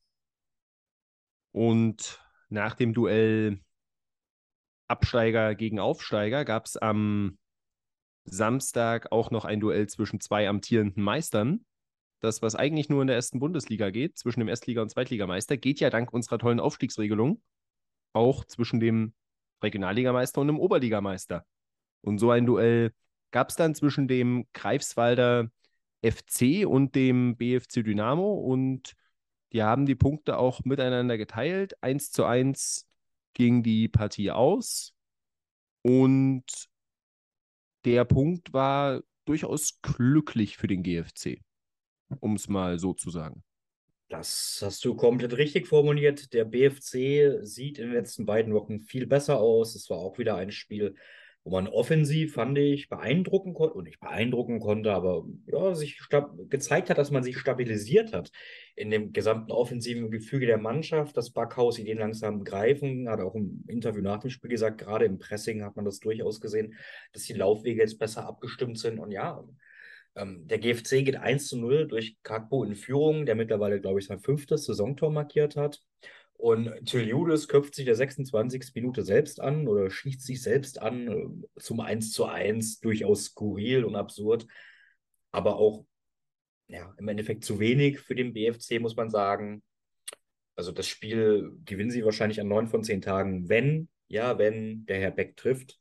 Wenn Beck trifft, gewinnt der BFC, trifft er nicht, gewinnen sie nicht.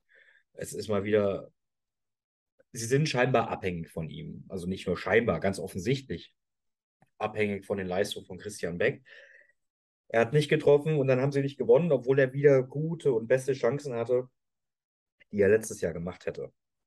Ich glaube, da gibt es keine Zweifel dran, dass er einer der besten Stürmer der Liga ist oder letztes Jahr auf jeden Fall war. Aber dieses Jahr läuft es einfach noch nicht so rund, auch wenn er jetzt vier Treffer auf dem Konto hat.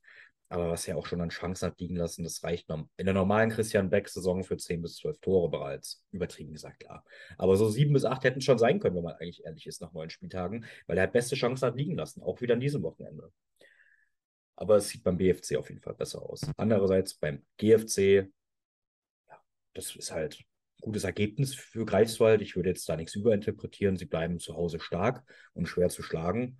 Und es ist ein sehr respektabler Saisonstart nach neun Spielen. Sind sie jetzt auf Platz 10. Sieht super aus. Und gar nicht so überzeugend wie Rot-Weiß Erfurt, aber als Aufsteiger, also die machen einen super Job da oben in MacPom und das, ja, das wird auch weitergehen. Ja, da habe ich gar nicht mehr so viel hinzuzufügen tatsächlich, weil ich dir komplett zustimmen kann. Allerdings, was man mal ansprechen muss. Er hat hier schon viel abbekommen. Jetzt möchte ich ihn auch mal loben, Heiner Backhaus. Er hat immer wieder viel gelobt und gesagt, dass nur Kleinigkeiten fehlen. Und offensichtlich hatte er recht, denn spielerisch gab es einen großen Schritt nach vorn in den letzten Wochen. Und das war jetzt unglücklich, dass sie das Spiel nicht gewonnen haben. Aber das war anders als diese teils komplett pomadigen Auftritte zu Saisonbeginn. Und jede der Mannschaften in der Liga, jede Fußballmannschaft hat eben mal solche Spiele, wo es zwar leistungstechnisch stimmt, der Ball aber einfach nicht rein möchte.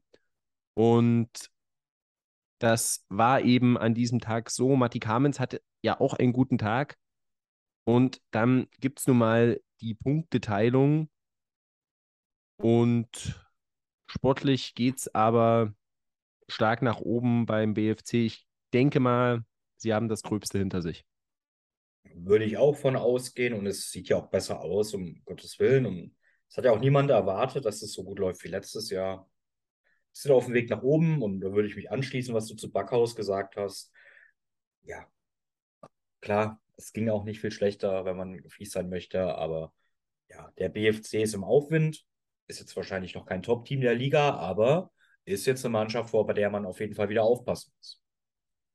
Das in jedem Fall. Und was ich mich zurzeit extrem frage, ist so eine Mannschaft, auf die man aufpassen muss, der Chemnitzer FC oder was ist der Chemnitzer FC zurzeit?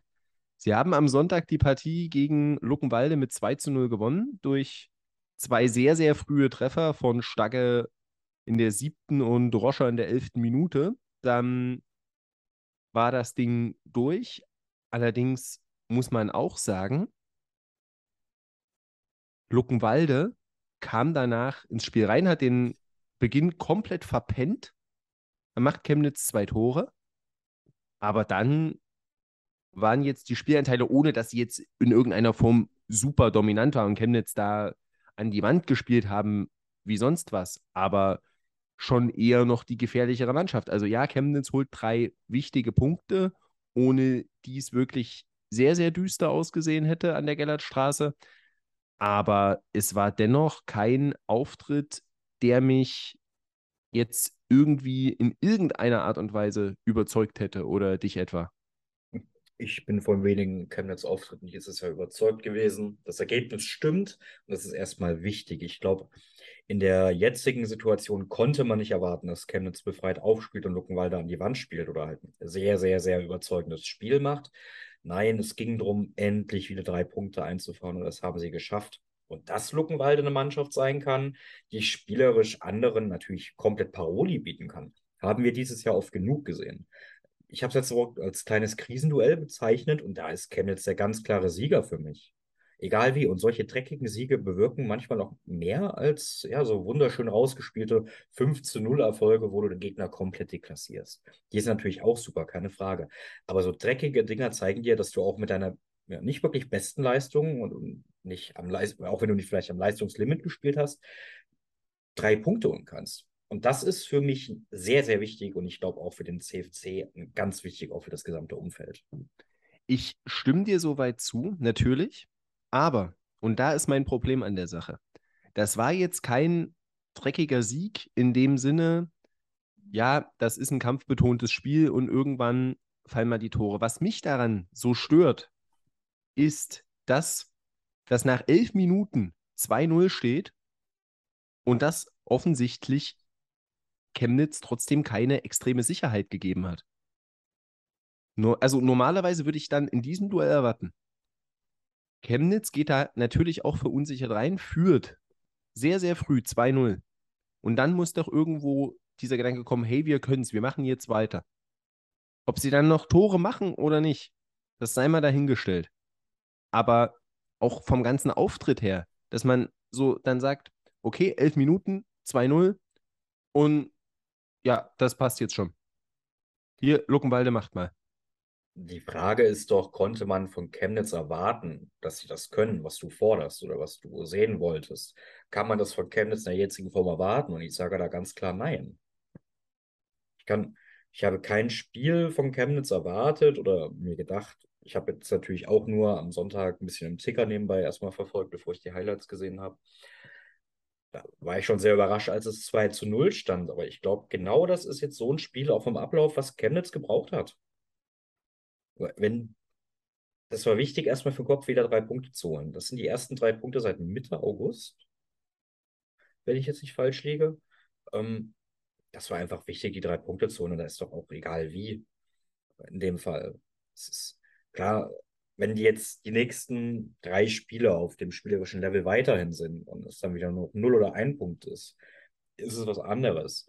Wenn du aber so ein Ding gewinnst nach so einer Durststrecke, ist es extrem wichtig, glaube ich. Ja, das äh, zweifelsohne. Ähm, mir geht es nur darum, ich bin gespannt und momentan würde ich sagen, dass sie es nicht schaffen, dass sie da jetzt wirklich den Aufwind mitnehmen. Weil wenn sie das jetzt schaffen sollten, dass man jetzt sagt, okay, wir haben diese drei Punkte geholt und das gibt uns jetzt einen Aufwind und es geht langsam aber stetig wieder bergauf. Warum gelingt das dann nicht im Spiel? Ja, du darfst ja auch den Gegner nicht komplett außer Acht lassen. Also, dass Luckenwalde natürlich eine Mannschaft ist, wie gesagt, die spielerisch absolut ebenbürtig sein kann. Das wissen wir ja nicht erst seit heute oder seit gestern. Ich würde jetzt gar nicht so sehr den CFC kritisieren oder gar nicht so auf den Themenkomplex CFC vorerst eingehen, weil das haben wir in den letzten Wochen sehr oft und sehr kritisch gemacht. Jetzt kann man einfach nur sagen, good job, gewonnen. Ich würde eher auf Luckenwalde gucken, wenn das für dich okay ist. Ja, gerne, gerne, gerne. Wir haben altbekanntes Muster wieder gesehen schlafmützig, Gegentore gefressen, wach geworden, keine Tore geschossen, nicht gewonnen. Ja, und äh, dieses Jahr. da sind wir jetzt an einem Punkt. Ähm, du hast das schon vor Wochen gesagt. Ich weiß jetzt nicht mehr, ich glaube, es war vor dem Meuselwitz-Spiel, dass sie ja dann auch verloren haben. Dass du bei der Tippabgabe gesagt hast, ja, Luckenwalde spielt guten Fußball, aber sie haben noch nicht gewonnen und damit ich glaube, dass sie gewinnen können, müssen sie erstmal gewinnen. Sie müssen das Ganze umsetzen können. Das haben sie jetzt bis heute noch nicht getan. Ich bin jetzt auch an diesem Punkt angekommen, wo ich sage, jetzt sind wir in einer Situation, spätestens jetzt, da stimmt auch was vom Kopf nicht. Und das hat auch Michael Braune, der Trainer, gesagt nach dem Spiel, dass er sich wirklich darüber aufgeregt hat, diese Mannschaft kann keinen Abstiegskampf. Er hat gesagt, das kann nicht sein, wenn man da leicht am Trikot gezogen wird, dass man dann aufhört zu spielen und stehen bleibt und den Freistoß möchte, sondern erwartet da, dass man eben weiterkämpft. Und das fehlt momentan bei Luckenwalde. Und ich finde die Situation beim FSV Luckenwalde zurzeit extrem absurd. Sie stehen tabellarisch momentan auf Platz 16. Das ist irgendwo eine Region, wo sie viele vor der Saison auch hin verfrachtet hätten. Allerdings ist es fußballerisch teilweise auf einem deutlich höheren Niveau, dass man jetzt ihnen nicht unbedingt zugetraut hätte.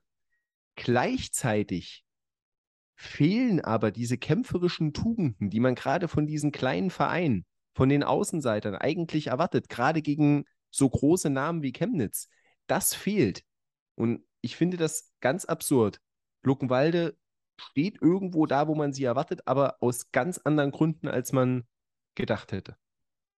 Ja, aber in beiden Gedankenspielen ist Luckenwalde momentan im knallharten Abstiegskampf drin und das ist am Ende des Tages, was zählt. Aber ich stimme natürlich auch komplett zu mit der Aussage, ja, Luckenwalde hat ein Riesenproblem und jetzt, wir können ja schon, mal kurz vorgreifen, ist ein kleiner nächster Krisengipfel für sie, weil sie am Wochenende Jena empfangen werden.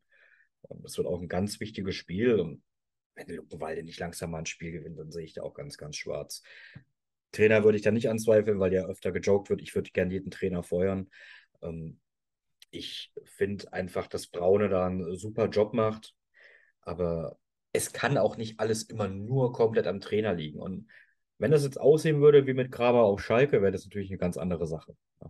Aber Braune Ingame-Management ist da ja auch auf jeden Fall vorhanden. Die spielen ja auch super Fußball. Die gewinnen einfach nicht. Und ich bin kein Sportpsychologe, aber irgendwas müssen die machen, damit die den Kopf freikriegen. Auch was jetzt nicht, klar, gewinnen, aber was abgesehen davon. Also, es ist grotesk. Es ist absolut grotesk. Mehr kann ich dazu gar nicht sagen. Also, sage ich traurig, weil die Mannschaft könnte so viel mehr, klar, jetzt sich um Aufstieg mitschulden. Also, das ist eine Mannschaft, die könnte so um Platz 9, 10 wieder sein. Sie sind es einfach nicht, weil sie zu wenig Tore schießen. Ja, aber das ist auch offensichtlich nicht das größte Problem. Sondern es ist eben das, was Michael Braune so direkt nach dem Spiel gesagt hat. Da fehlt es irgendwo an den Grundtugenden. Klar, aber lass die das Ding jetzt drehen, weil sie so viele Chancen haben und gewinnen das 3-2. Was sagen wir dann über Luckenwalde? Dann verschiebt sich das Narrativ aber sowas von drastisch. Dahin geht, dass man sagt, sie haben gekämpft. Wenn sie von den Chancen zwei oder drei reinmachen, oder 3-2 gewinnen, dann ist ein komplett anderes Narrativ. Komplett ja, anders. So aber 180 dann, Grad. Und dann haben sie auch vielleicht nicht gekämpft und haben die Freistöße gewollt. Ja, aber sie haben dann gewonnen. Dann ist das Narrativ ja anders. auf jeden Fall, aber bei mir ist Luckenwalde auch irgendwo in dieser Position. Ja, sie müssen erstmal irgendwann gewinnen. Und es ist momentan irgendwie, weil sich das wirklich durch die ganze Saison so durchzieht, schwierig vorstellbar. Aber das ist auch so eine Mannschaft, wo ich sage, wenn sie gewinnen, dann platzt da der Knoten richtig. Oh Jena kann sich auf was gefasst machen am Wochenende. Wenn, wenn äh, Luckenwalde da gewinnt, da kommen wir später noch drauf. Ähm, aber da, das ist, weil dann werden sie irgendwo so denken, sie machen ja vieles richtig. Das muss man, muss man auch klar sagen. Sie spielen ja guten Fußball. Und wenn dann irgendwann mal dieser Moment kommt, hey, das reicht ja, um zu gewinnen. Wir können es ja. Dann kann ich mir vorstellen, dass das richtig was bewirken könnte. Aber weil du das jetzt kurz angesprochen hast, ich kann mir niemals vorstellen, dass Michael Braune da auch nur ansatzweise in Gefahr sein wird, seinen Job loszuwerden. Er ist sehr, sehr hoch anerkannt, war ja auch vorher schon bei der zweiten Mannschaft in Luckenwalde. Und ich glaube, er ist tatsächlich nicht der, an dem es liegt, sondern eher so einer, ja, der auch irgendwo versuchen muss, da im Kopf der Spieler, der Mannschaft irgendwas zu verändern. Ich, wie gesagt, ich halte sehr viel vom Brauner, sehr, sehr viel. Aber es soll jetzt nicht böse klingen, aber mir geht das Thema einfach auf den Sack, weil wir jede Woche dasselbe über Luckenwalde reden. Jede Woche. Können wir bitte nach Berlin gehen, wo wirklich ein Knoten geplatzt ist am Wochenende? Ja, das äh, können wir gern machen. Weil ich wollte jetzt sagen, ja, wie gesagt, Michael Braune können wir loben, aber unsere beiden Trainer der Saison bisher ähm, sind aufeinander getroffen. Benjamin Duda gegen Murat Tick und es gab einen ganz, ganz klaren Sieger. 6 zu 0 für den BAK gegen Lichtenberg 47. Ja, und was soll man eigentlich dazu sagen? Es war einfach ein überragender Auftritt vom BRK. Und die haben jetzt ihre letzten beiden Heimspiele mit 10 zu 0 Toren gewonnen. Wenn jemand dachte, okay, da kam die Niederlage bei Chemie, jetzt fangen sie an zu bröckeln. BRK sagt einfach, wir gewinnen mal die nächsten drei Ligaspiele mit insgesamt 11 zu 0 Toren und präsentieren uns wirklich im Stile einer Spitzenmannschaft. Ja, ich habe Schmerzen, dass Murat Tick natürlich so eine Niederlage hinnehmen musste mit seinen Lichtenberger Jungs. Ähm, ja, komplett verdient, natürlich. Also Lichtenberg war spätestens nach, aller spätestens nach dem 3-0 wirklich tot. Das war, da war gar nichts, da ging auch gar nichts zu holen. Ähm, sie hatten noch vorm 0 zu 1 eine kleine Gelegenheit, ähm, müssen da direkt abschließen, anstatt den Ball erst anzunehmen. Ich weiß gleich gar nicht, was Gabe? Ich bin mir gar nicht mehr sicher. Nee, nicht Gabe war es nicht. Ist jetzt auch egal. Und dann beim 1 zu 0 durch Seaton äh, stößt er bei dem Freistoß seinen Gegenspieler um und dann sieht Wollert nicht gut aus. Aber über das Spiel an sich müssen wir, glaube ich, nicht viel reden. Der BRK war komplett dominant. Ähm, Lichtenberg hat keine Chance gehabt. Da hat sehr viel an das 0 zu 5, was sie auch gegen Erfurt hatten, erinnert. Spiel zum Abhaken. Ähm, ja, Benjamin Duda wieder super Arbeit geleistet, also was die da gemacht haben. Äh, irgendwie 14 Neuzugänge auch vor der Saison. Drei Spieler sind, glaube ich, geblieben im Kader, die sie da hatten. Ähm, unglaublich. Also, wenn der BRK im Power Ranking ne, bei den Leuten nicht auf 1 ist, welcher Verein ist es dann? Weil man muss so fair sein. Das ist absurd, was die spielen. vollkommen verdient Erster.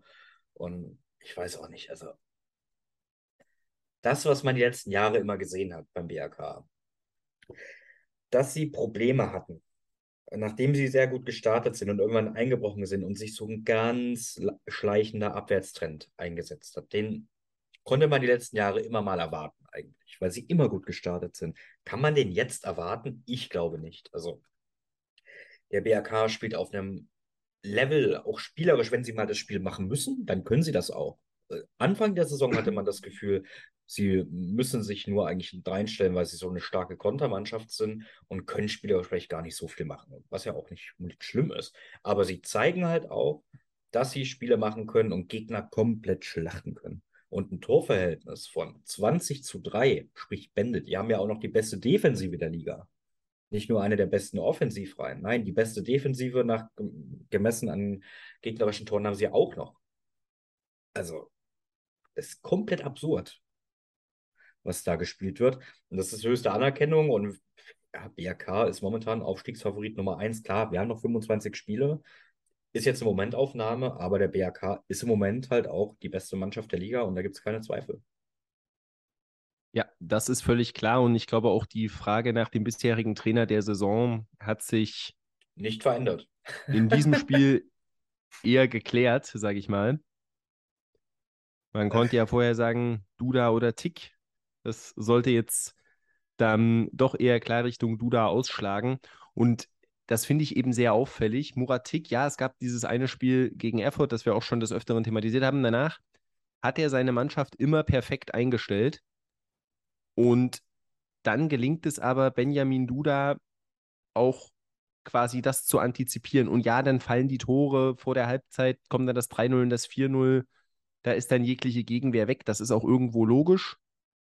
Da kann man niemandem mal einen Vorwurf machen. Und dann, ja, war es ein gemütlicher Sommerkick im zweiten Durchgang, wo der BRK dann noch zweimal Lust hatte, ähm, das Torverhältnis ein bisschen zu verbessern. Und das hat auch ein Spieler des BRK, der mir jetzt namentlich nicht sofort einfällt, ergänze ihn gerne, wenn du es wissen solltest, im Interview nach dem Spiel gesagt, dass eben sehr, sehr viel Zeit darauf verwendet wird, dass die Mannschaft sich perfekt auf den Gegner einstellt. Und das jede Woche. Und das funktioniert. Und so kommt dann sowas zustande. Und die Spieler strotzen ja vor Selbstvertrauen. Für mich perfektes Beispiel an äh, dieser ganzen Situation momentan beim BAK war einer der Treffer in der ersten Halbzeit, als Quabe Schulz, ein Innenverteidiger, einfach mal sich den Ball in der eigenen Hälfte schnappt und ja, im Stile eines Flügelflitzers übers Feld spaziert und ähm, dann nur querlegt und der Ball im Tor ist. Und das ein 1,89 großer Innenverteidiger. Mega Aktion und das zeigt einfach, die Spieler strotzen vor Selbstvertrauen. Es ist eine richtig eingeschworene Einheit beim BRK. Und ja, Chemie hat es gepackt, aber momentan sehe ich wenig Gründe, gegen den BRK zu wetten. Und du hast dich bei Germania Halberstadt auf was festgelegt. Ich lege mich jetzt auch fest. Nein, ich sage nicht, der BRK steigt auf. Aber ich sage, unabhängig davon, ob der BRK aufsteigt oder nicht, momentan sind sie für mich Kandidat Nummer eins. In der nächsten Saison wird Benjamin Duda nicht mehr in der Regionalliga Nordost als Trainer aktiv sein. Selbst wenn es nicht klappt, da wird eine höherklassige Mannschaft kommen und sich sein, seine Dienste sichern.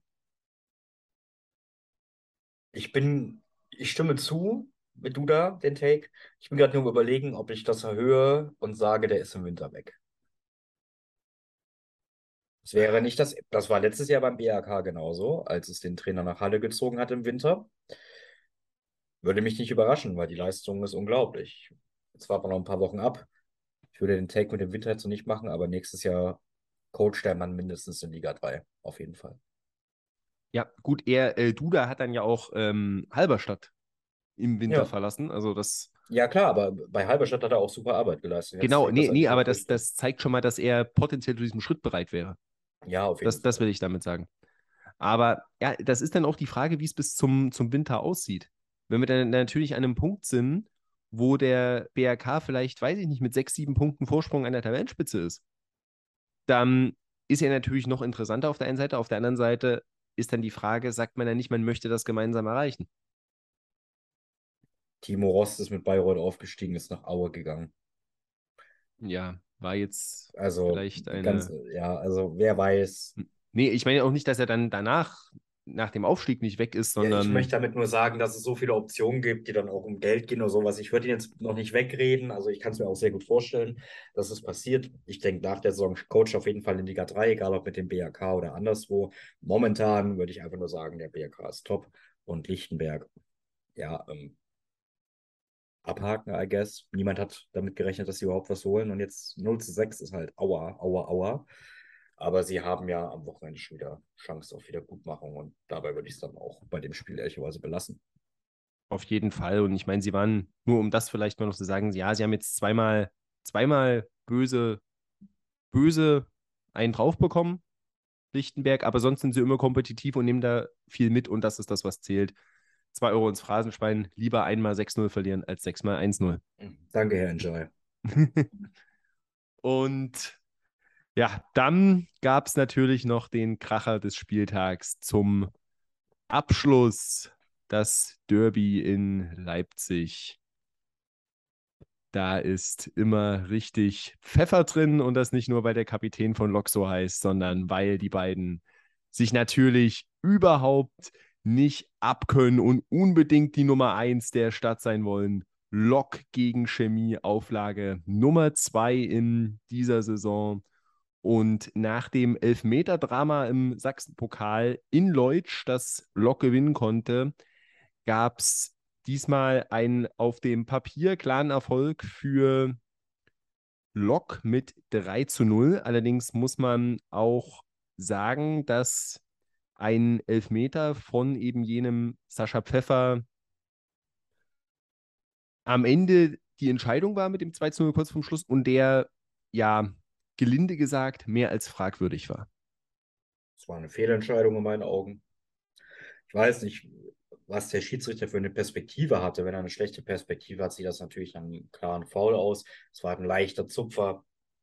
Ähm, Rangelow war das, glaube ich, der da gelegt wurde. Nimmt das sehr schlau mit, aber es ist kein Elfmeter und ist eine Fehlentscheidung. Aber naja, wir haben keinen VAR. Gut, und dann fällt halt nochmal, macht der Rangelow noch das 3-0 und wird eigentlich zum Spieler des Tages mit zwei Aktionen ganz spät. Ja, das in jedem Fall, aber der Führungstreffer, der fiel deutlich eher, nämlich durch Ogbidi in der 37. Minute, also gab schon eine Pausenführung für Lok. Ich finde, insgesamt könnte man jetzt sagen, der Sieg geht durchaus in Ordnung, aber in der Höhe nicht. Das 1 zu 0 hätte als Sieg auch komplett ausgereicht, finde ich. Lok hatte dann kurz nach dem 1 zu 0, aber noch vor der zweiten Halbzeit, eine Riesenchance als, ähm, wer war es denn? Wendt, Wendt war es, der auf der Linie gerade noch klären konnte. Der sah beim 1 0 ein bisschen unglücklich aus, beziehungsweise er war da einfach einen Schritt zu spät. Da kann er Okbidi vielleicht noch wegdrängen und den Ball klären. So macht Okbidi das 1 zu 0. Und ein paar Minuten später gibt es eine Riesenchance in einem Nachschuss für Lok und erklärt er spektakulär auf der Linie, springt nach oben und der Ball fliegt dann irgendwie, weiß ich, er kommt an sein Schienbein, glaube ich, und fliegt dann weg. Auf jeden Fall hat er da super geklärt. Aber Chemie hatte auch Chancen durchaus, auch schon vor dem 0 zu 1. Auch nach dem Pausentee hatte Chemie hier und da auf jeden Fall Gelegenheiten und war nicht die viel schlechtere Mannschaft. Lok Leipzig war halt einfach effektiver und hat es präziser und ja, erwachsener ausgespielt. So muss man es, glaube ich, einfach betiteln und man halt abgezockter. Und dementsprechend geht ein Sieg in meinen Augen auch voll in Ordnung, aber nicht in der Höhe. Also ein 1-0 hätte es auch getan. Wenn Chemie ein bisschen Spielglück hat, was die letzten Wochen oft hatten, steht zwischenzeitlich mal 1-1 und weiß, was dann passiert, aber dem war nicht so. Und damit steht jetzt auch Lok wieder in der Tabelle vor Chemie. Ähm, ja, und es bleibt nur noch ein Derby übrig, was die Chemiker in der Rückrunde an sich reißen können. Ja, das in jedem Fall. Ich brauche mich ja eigentlich fast gar nicht auszusprechen, aber über die gesamte Saison hinweg ist jetzt schon sicher, der Direktvergleich geht an Lok. Ja, wenn man das so nennen möchte, klar. Ja. ja. Aber ähm, auch wenn natürlich Lok jetzt vorbeigezogen ist in der Tabelle durch diesen Sieg, ich denke, sie werden relativ nah zusammen sein am Saisonende. Ja, also man muss jetzt mal überlegen. Cottbus liegt auf Platz 3. Chemie liegt auf Platz 8. Der Unterschied sind ein Punkt und 14 Tore. Also, ist gar nichts. Die Liga ist sehr, sehr spannend. Berka hat natürlich ein kleines Polster auf Platz 3 und die Verfolgergruppe bis 8. Das muss man ja so nennen. Ähm, aber sonst ist die Liga sehr eng und Lok hat jetzt 17 Punkte, Chemie hat 16 Punkte ich meine, was soll da schon schief gehen? Ähm, beziehungsweise, wo ist da der große Unterschied? Das Lok ist halt jetzt zweimal Derby-Sieger geworden. Das muss man sich in Deutsch leider anhören.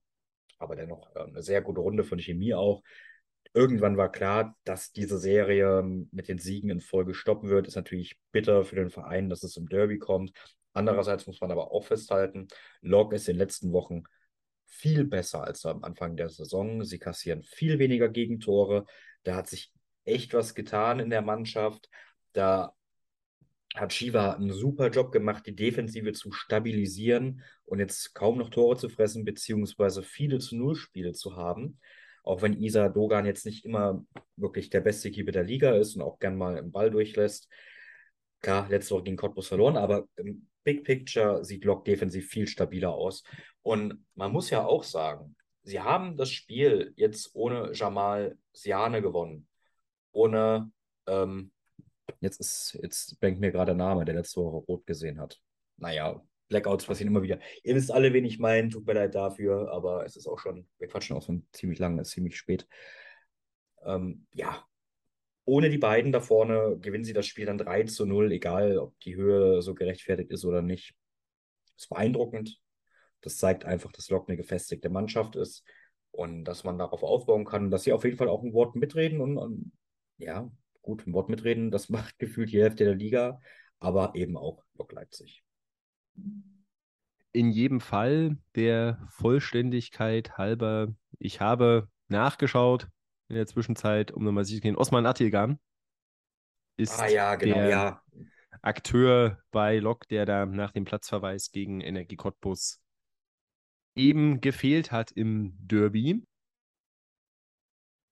Und ja, das war natürlich ein interessanter Abschluss für den Spieltag, dieses Derby. Und du hast das eben schon mal kurz angesprochen. Ähm, wir haben so ein paar Cluster in der Tabelle. Und dann nur eine ganz kurze Frage dazu. Wir haben oben den BAK, dann Babelsberg irgendwo so ein bisschen allein stehen und dann diese Gruppe mit 17 und 16 Punkten bestehen aus Cottbus, Erfurt, Lok Leipzig, Jena, Altklinike und Chemie Leipzig. Und dann kommt eine Vier-Punkte-Lücke zu Chemnitz. Und da ist meine Frage, und da denke ich an zwei Vereine, nämlich an Chemnitz und an den BFC Dynamo. Schaffen es die beiden noch, sich in diese enge Gruppe mit einzufinden? Oder wird das für die ein verlorenes Jahr im Niemandsland? Das ist eine sehr gute Frage. Chemnitz hat Stand jetzt 12 Punkte Rückstand auf dem BAK und BFC deren 14 sehr schwer. Also, ich meine, selbst Jena, Altklinike, Leipzig haben acht Punkte Rückstand auf dem BAK und äh, schwer zu sagen, ob sie da reinstoßen können. Das ist auch die Frage, inwiefern der BAK schwächelt. So ehrlich muss man ja sein. Wenn sie jetzt in zwei Wochen zum Beispiel gegen Babelsberg verlieren, könnte Babelsberg mit einmal Tabellenführer sein, theoretisch. Und wenn dann in der Zeit der BFC zweimal gewinnt, dann haben sie auch wieder 16 Punkte. Dann sieht es natürlich ganz anders aus. Momentan muss man sagen, sind sie im Niemandsland.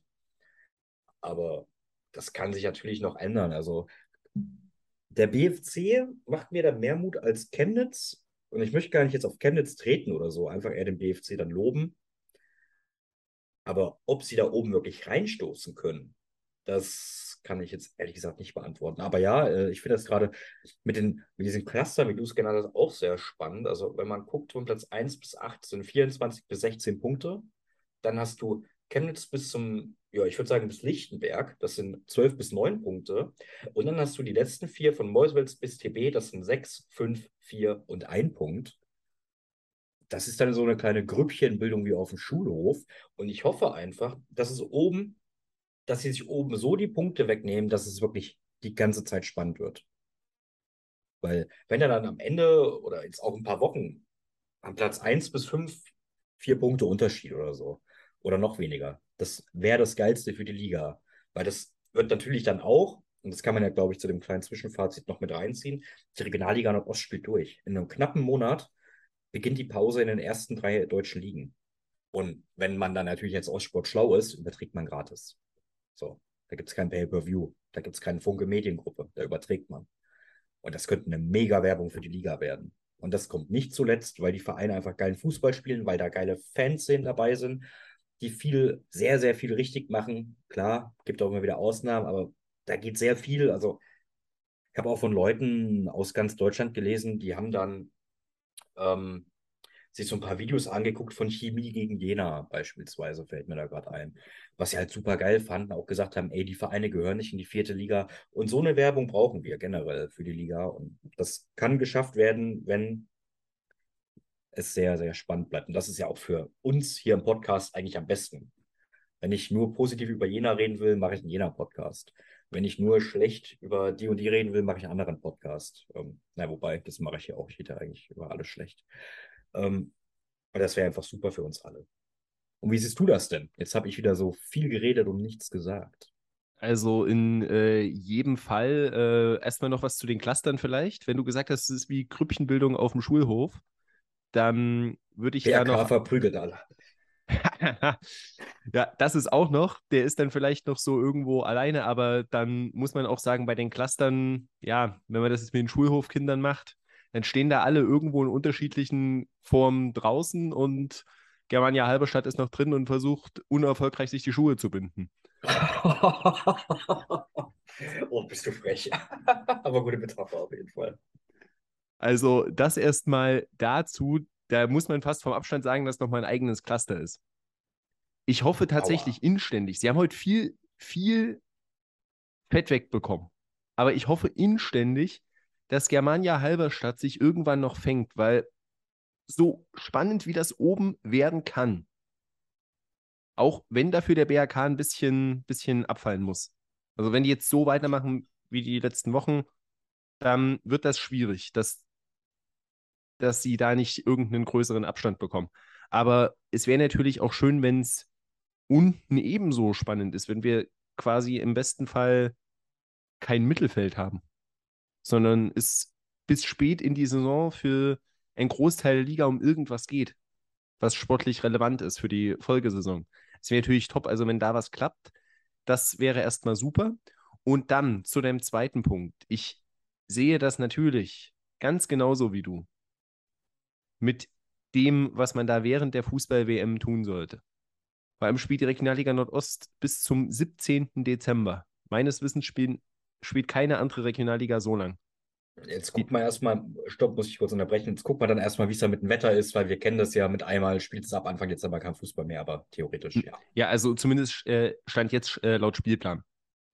Das äh, muss man erstmal so sagen. Aber ich habe die große Befürchtung, und da möchte ich jetzt auch einfach nur deine kühnen Hoffnungen schon mal etwas dämpfen. Nicht, dass du dann zu enttäuscht bist in ein paar Wochen. Ich kann mir vorstellen, dass man eben das Ganze genau gegenteilig gestalten wird. Nämlich, dass man extra Pay-Per-View-Spiele noch in vermehrtem Ausmaß während der WM dann anbieten wird, nämlich aus dem Grund, dass man sagt, es gibt genug Fußballfans, die aus verständlichen Gründen keine Lust haben, sich die WM in Katar anzuschauen. Und dann ist ja die Regionalliga in Deutschland die Nummer eins für Fußballfans. Zumindest was den Herrenfußball angeht. Die Frauenfußball-Bundesliga läuft ja weiter. Kann man sich dann natürlich auch in dem Zeitraum anschauen, kann man sowieso immer machen. Aber dass man das dann genau gegenteilig sagt. Die Leute haben keine Lust auf die WM und wollen ja trotzdem Fußball sehen. Und umso mehr sind dann eben auch Leute, die sonst mit der Regionalliga Nordost oder allgemein mit der Regionalliga nicht viel zu tun haben, bereit, Geld dafür auszugeben, diese Spiele anzuschauen. Wenn man sich jetzt mal die rechte Übersicht anschaut, Nord und Bayern laufen überwiegend kostenlos, aber nicht unbedingt alle Spiele. Südwest ist hinter einer Paywall versteckt. West ist auch komplett hinter einer Paywall. Und Nordost ist es eben, ja, wie gerade Lust und Laune ist. Und dass man dann eben vielleicht auch sagt, okay, die anderen sind ja auch hinter einer Paywall, die Leute wollen die Spiele ja eh sehen, sonst kommt ja nichts. Und so verlangen wir extra Geld. Das ist ein bisschen die Befürchtung, die ich habe. Und nach so der ein oder anderen unglücklichen Aktion, die es in dieser ganzen TV-Geschichte schon gab, will ich das halt nicht ausschließen. Kann ich mir durchaus vorstellen. Ich hoffe einfach, dass es nicht so ist. Aber ja, es ist wahrscheinlicher, dass es so kommt, wie du es sagst, dass sich, also höchstwahrscheinlich ändert sich gar nichts oder es geht zum, zum Schlechteren über. Naja, wäre halt aus vermarktungstechnischer Sicht wahrscheinlich ein Fehler, aber Wenn die Geldgier da gewinnt, werden sie es schon machen. Ja, wir werden es wir werden's sehen. Mehr kann man dazu nicht sagen. Und wir werden natürlich die Liga weiter verfolgen. Auf jeden Dann, Fall. Egal wie es aussieht, das ist völlig klar. Und verfolgen werden wir die natürlich auch am zehnten Spieltag, der sich über vier Tage erstreckt. Vier Tage in Folge kann man Regionalliga Nordost schauen. Und man kann sie auch vier Tage in Folge schauen, weil jeden Tag ein Spiel übertragen wird. Los geht's nämlich schon am Donnerstag mit dem zehnten Spieltag. Und zwar gibt es da um 19 Uhr die Partie zwischen dem BFC Dynamo und Babelsberg. Sprich, einem Team, das im Aufwind ist, gegen ein Team, das konstant eine gute Saison spielt. Die Partie wird kostenfrei bei Ostsport und One Football zu sehen sein. Und was erwartest du denn vom Spiel? Ja, ich denke, dass wir einen BFC erwarten können, der noch gefestigter auftreten wird, auch offensiv, oder zumindest das versuchen wird, gegen einen Babelsberg 03, das momentan wirklich extrem stark spielt, nicht nur die Ergebnisse liefert, sondern auch guten Fußball spielt. Dementsprechend ist es, glaube ich, schwer zu tippende Partie. Das ist natürlich auch eine Partie von zwei Vereinen, wo sich die Fans sehen, alles andere als grün sind. Also wird da auch auf den Rängen viel abgehen, denke ich, oder hoffe ich auch. Ich werde mich auch die Partie natürlich auch angucken und freue mich schon sehr drauf, aber ich denke einfach, dass Babelsberg die momentan einfach bessere Mannschaft ist in fast allen Belangen und mit 1 zu 0 gewinnt. Ja, ich kann deine Einschätzung so teilen, nur das Einzige, was ich anders sehe, ich sage, sie machen noch ein zweites und gewinnen die Partie mit 2 zu 0. Weiter geht es dann am Freitag. Da haben wir dann zwei Partien. Zunächst um 19 Uhr die Partie, die dann auch am Freitag im Stream zu verfolgen ist. Die VSG Altklinike empfängt den ersten FC Lokomotive Leipzig. Diese Partie gibt es dann eben per Pay-per-View zu sehen bei One Football für einen Preis von 3,49 Euro. Und ja, Altklinike spielerisch überragend angefangen. Dann dachte man auch irgendwann, okay, jetzt passen die Ergebnisse. Und dann stehen sie jetzt aber plötzlich mit einer Sieglosserie von drei Partien da. Und da ist die Frage, können sie das gegen Lok umdrehen? Was sagst du, ja oder nein? Schwierige Partie auf jeden Fall, spannende Partie. Wäre schöner gewesen, wenn die nicht hinter einer Paywall ist, aber naja. Ich glaube, sie können es nicht umdrehen, weil Lok äh, für mich gefestigt wirkt. Klammern wir das Cottbus-Spiel mal aus und ich denke, dass Leipzig am Ende mit 2 zu 1 gewinnt. Okay, da unterscheiden wir uns schon mal, finde ich sehr gut. Habe ich nämlich jetzt nicht so viele Spiele hier auf dem Zettel, wo ich mir vorstellen könnte, dass wir anderer Meinung sind. Aber das ist dann eine Partie, denn ja, das war jetzt nicht der überragendste Auftritt in Jena beim 0-0, aber ich sage zu Hause, klappt das dann etwas besser und sie gewinnen die Partie mit 2 zu 1. Da bin ich gespannt. Am Ende wird es ein 1-1 oder so. Wir hatten beide ohne Recht. Ja, das wäre eigentlich äh, typisch. Ja.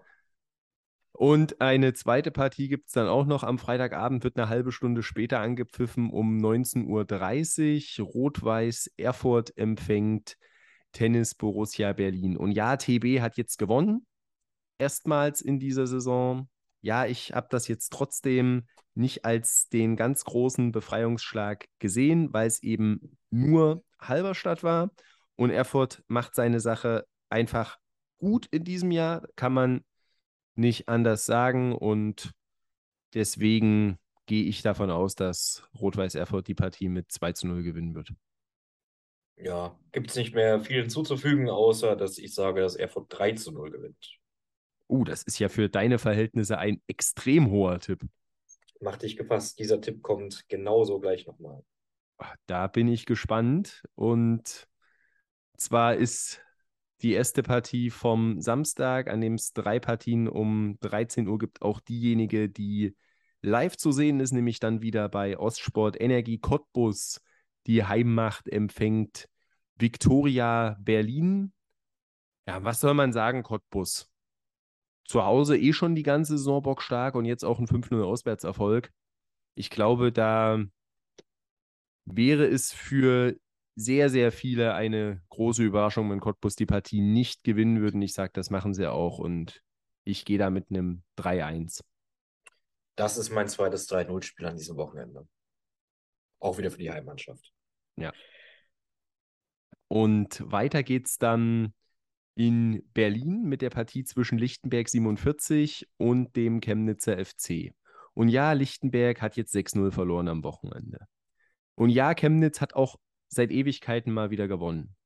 Aber auf der anderen Seite weiß ich, dass Murat Tick daraus die richtigen Schlüsse ziehen wird aus dieser Partie und seine Mannschaft wieder richtig einstellen wird.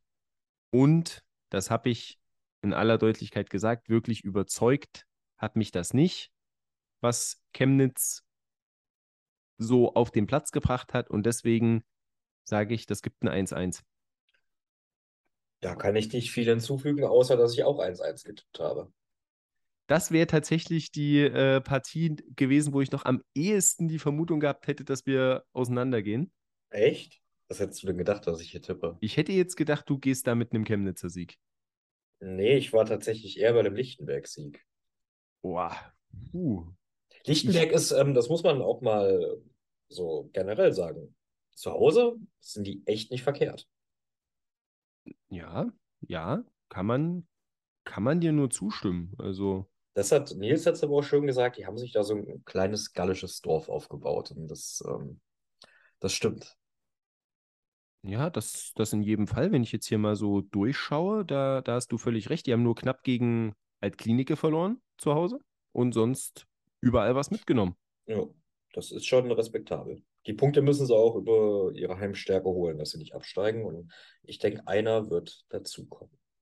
Das in jedem Fall. Und die dritte Partie ist dann äh, das zweite Mal Leipzig gegen Berlin an diesem Wochenende.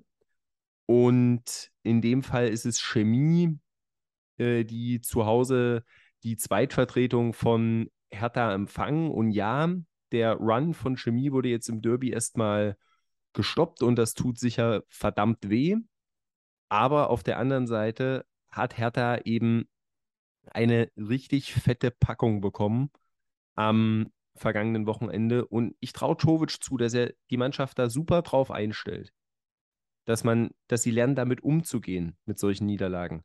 Aber trotzdem glaube ich, dass das mit so einer jungen Mannschaft einfach viel macht, weil es eben doch eine ganz neue Erfahrung ist und das wird noch zu spüren sein und deswegen sage ich 3 zu 1 für Chemie. Da unterscheiden wir uns. Uh. Das habe ich mir schon fast gedacht, dass du mit Chemie gehst. Ich gehe mit einem 1 zu 1 unentschieden. Ich würde dem 0 zu 5 nicht so viel Beachtung beimessen. Ich glaube, mit einem 1 zu 1 bei einer starken Leutscher Truppe kann man sich schon wieder etwas rehabilitieren. Und ich denke, spielerisch sind beide Mannschaften auf jeden Fall auf Augenhöhe. Und ja, Mehr kann ich dazu gar nicht sagen. Ja, super. Dann haben wir noch drei Spiele vor uns, nämlich am Sonntag. Los geht's um 13 Uhr mit zwei Partien und die erste davon ist Germania Halberstadt gegen den Greifswalder FC. So unter normalen Umständen würde ich jetzt sagen, ja, das läuft nicht bei Halberstadt. Und jetzt empfangen sie einen Aufsteiger, der seine Stärke in erster Linie natürlich in der Heimat hat. Und das wäre jetzt vielleicht mal eine gar nicht so schlechte Chance, was mitzunehmen. Aber ganz ehrlich, nach allem, was ich in den letzten Wochen gesehen habe, nein, Halberstadt 0, Greifswald 2. Ja, Punkt habe ich genauso. Dann gehen wir mal nach Luckenwalde, würde ich sagen. Denn da spielt der FC Karl Zeiss Jena um 13 Uhr. Das Spiel kann man beim MDR im Stream verfolgen. Was vielleicht erwähnenswert ist, das Spiel war erst auf 16 Uhr angesetzt und man hat es jetzt vor ein paar Tagen auf 13 Uhr wieder vorverlegt. Ich möchte an der Stelle nur sagen, 16 Uhr auf den Sonntag ist eine scheiß Auswärtszeit, äh, ist eine scheiß Spielzeit für Auswärtsfans. Wenn es jetzt äh, ein Berliner Duell ist, ist es vielleicht noch in Ordnung. aber man fährt knapp drei Stunden von Jena nach Luckenwalde oder so. Es kann nicht sein, dass du auf den Sonntag 16 Uhr da spielen sollst. Da bist du immer so, ach, das, das kann einfach nicht sein. Sonntag 16 Uhr, das ist einfach eine Scheißzeit für jedes Spiel eigentlich. Naja, sie haben es jetzt geändert, eineinhalb Wochen vorher knapp, was auch eigentlich zu spät ist. Wie dem auch sei, NUV-Probleme sind es erstmal egal. Luckenwalde Jena, Jena beste Abwehrreihe oder die zweitbeste Abwehrreihe der Liga, hat seit vier Spielen aus dem Spiel nicht mehr getroffen und ich glaube leider, dass ein fünftes dazukommt. 0 zu 0. Okay, dann unterscheiden wir uns nochmal. Erstmal muss ich auch sagen, das dachte gut, ich mir. gut ähm, dass die Anschlusszeit verlegt wurde, weil ja, 13 Uhr ist ja eine gute Zeit auch, um Mittag zu essen und dann freue ich mich, wenn ich dann meinen Fernseher einschalten kann, das Spiel gucken kann, mir eine Scheibe Toastbrot nehmen, eine Wurst drauflege, Mittag esse und Tolles Mittagessen. Ein tolles Mittagessen. Toast und eine Scheibe Wurst. So isst man doch in Luckenwalde, habe ich gehört. oh Gott, oh Gott, oh Gott, oh Gott. Darüber reden wir nicht. Aber ähm, ja, ähm, ich weiß nicht. Hätte Luckenwalde jetzt irgendwo mal in den letzten Wochen auch die Ergebnisse gezeigt, wäre ich da sicher auch bei einem Punktgewinn für Luckenwalde gewesen. Aber so langsam sind die, glaube ich, in der Abwärtsspirale drin. Und zwar tief drin. Und deswegen glaube ich, Jena gewinnt die Partie mit 2-0 und fährt mal wieder ein Dreier ein. Und ja, ich denke jetzt nicht, dass es zwei Elfmeter werden. Ich muss dazu sagen, dass ich ganz kurz davor war, auf Heimsieg Luckenwalde zu tippen. Also es hat wirklich nicht viel gefehlt. Ich war sehr, sehr kurz davor, ein 1-0 für Luckenwalde einzutippen. Aber dann dachte ich mir, du kannst deine ganze Argumentation vorher nicht obsolet machen. Ich da wirklich, läuft also ein paar Wochen sehr nicht optimal und dann ist er hier, unser Chefpessimist Markus. Ja, ja, jetzt bin ich da. Also wirklich, wenn, das, wenn jeder das Spiel verliert, wäre ich null überrascht. 0,0. Ja, aber wärst du denn überrascht, wenn der Berliner AK eine halbe Stunde später sein Auswärtsspiel beim ZFC Meuselwitz verlieren würde? Ja, gut, wer wäre da nicht überrascht, ist die bessere Frage. Ähm, ja, ich glaube einfach, dass Meuselwitz da keinen Stich sehen wird. BRK kann das in Normalform souverän runterspielen. Das ist jetzt kein Spiel, das Meuselwitz unbedingt gewinnen muss. Sie müssen sich da einigermaßen aus der Affäre ziehen. Aber ich glaube, dass sich der BRK schlussendlich mit 2 zu 0 durchsetzen wird ja, Argumentationskette ganz ähnlich, aber nachdem das zum Saisonbeginn eher immer knappere Siege waren, haben sie jetzt so erstmal in den Heimspielen das Tore schießen für sich entdeckt und das setzen sie jetzt auch auswärts um und machen 3-0. Also, wir sind uns in sechs von neun Spielen einig. Ich bin sehr gespannt. Also ich sag mal, das tut mir jetzt eigentlich schon für diese sechs Mannschaften leid, weil vielleicht haben wir sie gejinxt. Wir werden nicht äh, die Spiele, wo wir uns einig sind, die werden nicht alle so ausgehen, wie wir es denken. Oder wie wir es jetzt da bin haben. ich mir auch relativ sicher. Und das war es dann auch für heute. Oder hast du noch irgendwas, was du unbedingt loswerden möchtest? Nee, wir sitzen hier schon sehr lang. Das haben HörerInnen ja nicht mitbekommen, aber bei mir ist gerade eben das Internet ausgefallen und wir hatten eine halbe Stunde Pause und erstmal musste, mussten die Audios runtergeladen werden. Hoffentlich versteht man alles. Mir reicht es dann jetzt auch langsam für heute.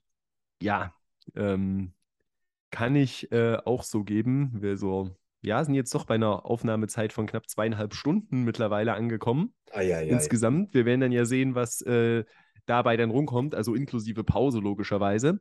Und dann äh, bleiben mir nur noch die typischen Schlussworte. Danke fürs Zuhören an euch. Wenn ihr Fragen habt, wenn ihr Kritik habt, Feedback, was auch immer, dann meldet euch gern bei uns. Entweder natürlich auf Twitter unter rlno-podcast, per Mail ähm, unter Regionalliga Nordost Podcast web.de oder auch gerne vielleicht das mal angesprochen, wenn der eine oder die andere das noch nicht so verfolgt hat. Gerne auch auf Facebook, da gibt es auch eine Regionalliga Nordost Fangruppe, wo äh, wir die Folgen auch mit euch teilen. Da sind wir natürlich auch gern bereit, mit euch zu diskutieren, wenn ihr das wollt. Ähm, haben vielleicht noch nicht so viele mitbekommen von denen, die noch Facebook nutzen. wäre das auch eine Option und ähm, natürlich auch immer gern darauf achten, in den letzten Folgen ähm, gab es ja auf Spotify auch immer mal die Möglichkeit, dass wir euch da ein paar Fragen gestellt haben und ihr dazu was sagen konntet oder abstimmen konntet. Haltet da immer mal ein Auge offen, wenn da was ist, auch immer sehr gern und ansonsten hoffentlich bis zum nächsten Mal und ciao.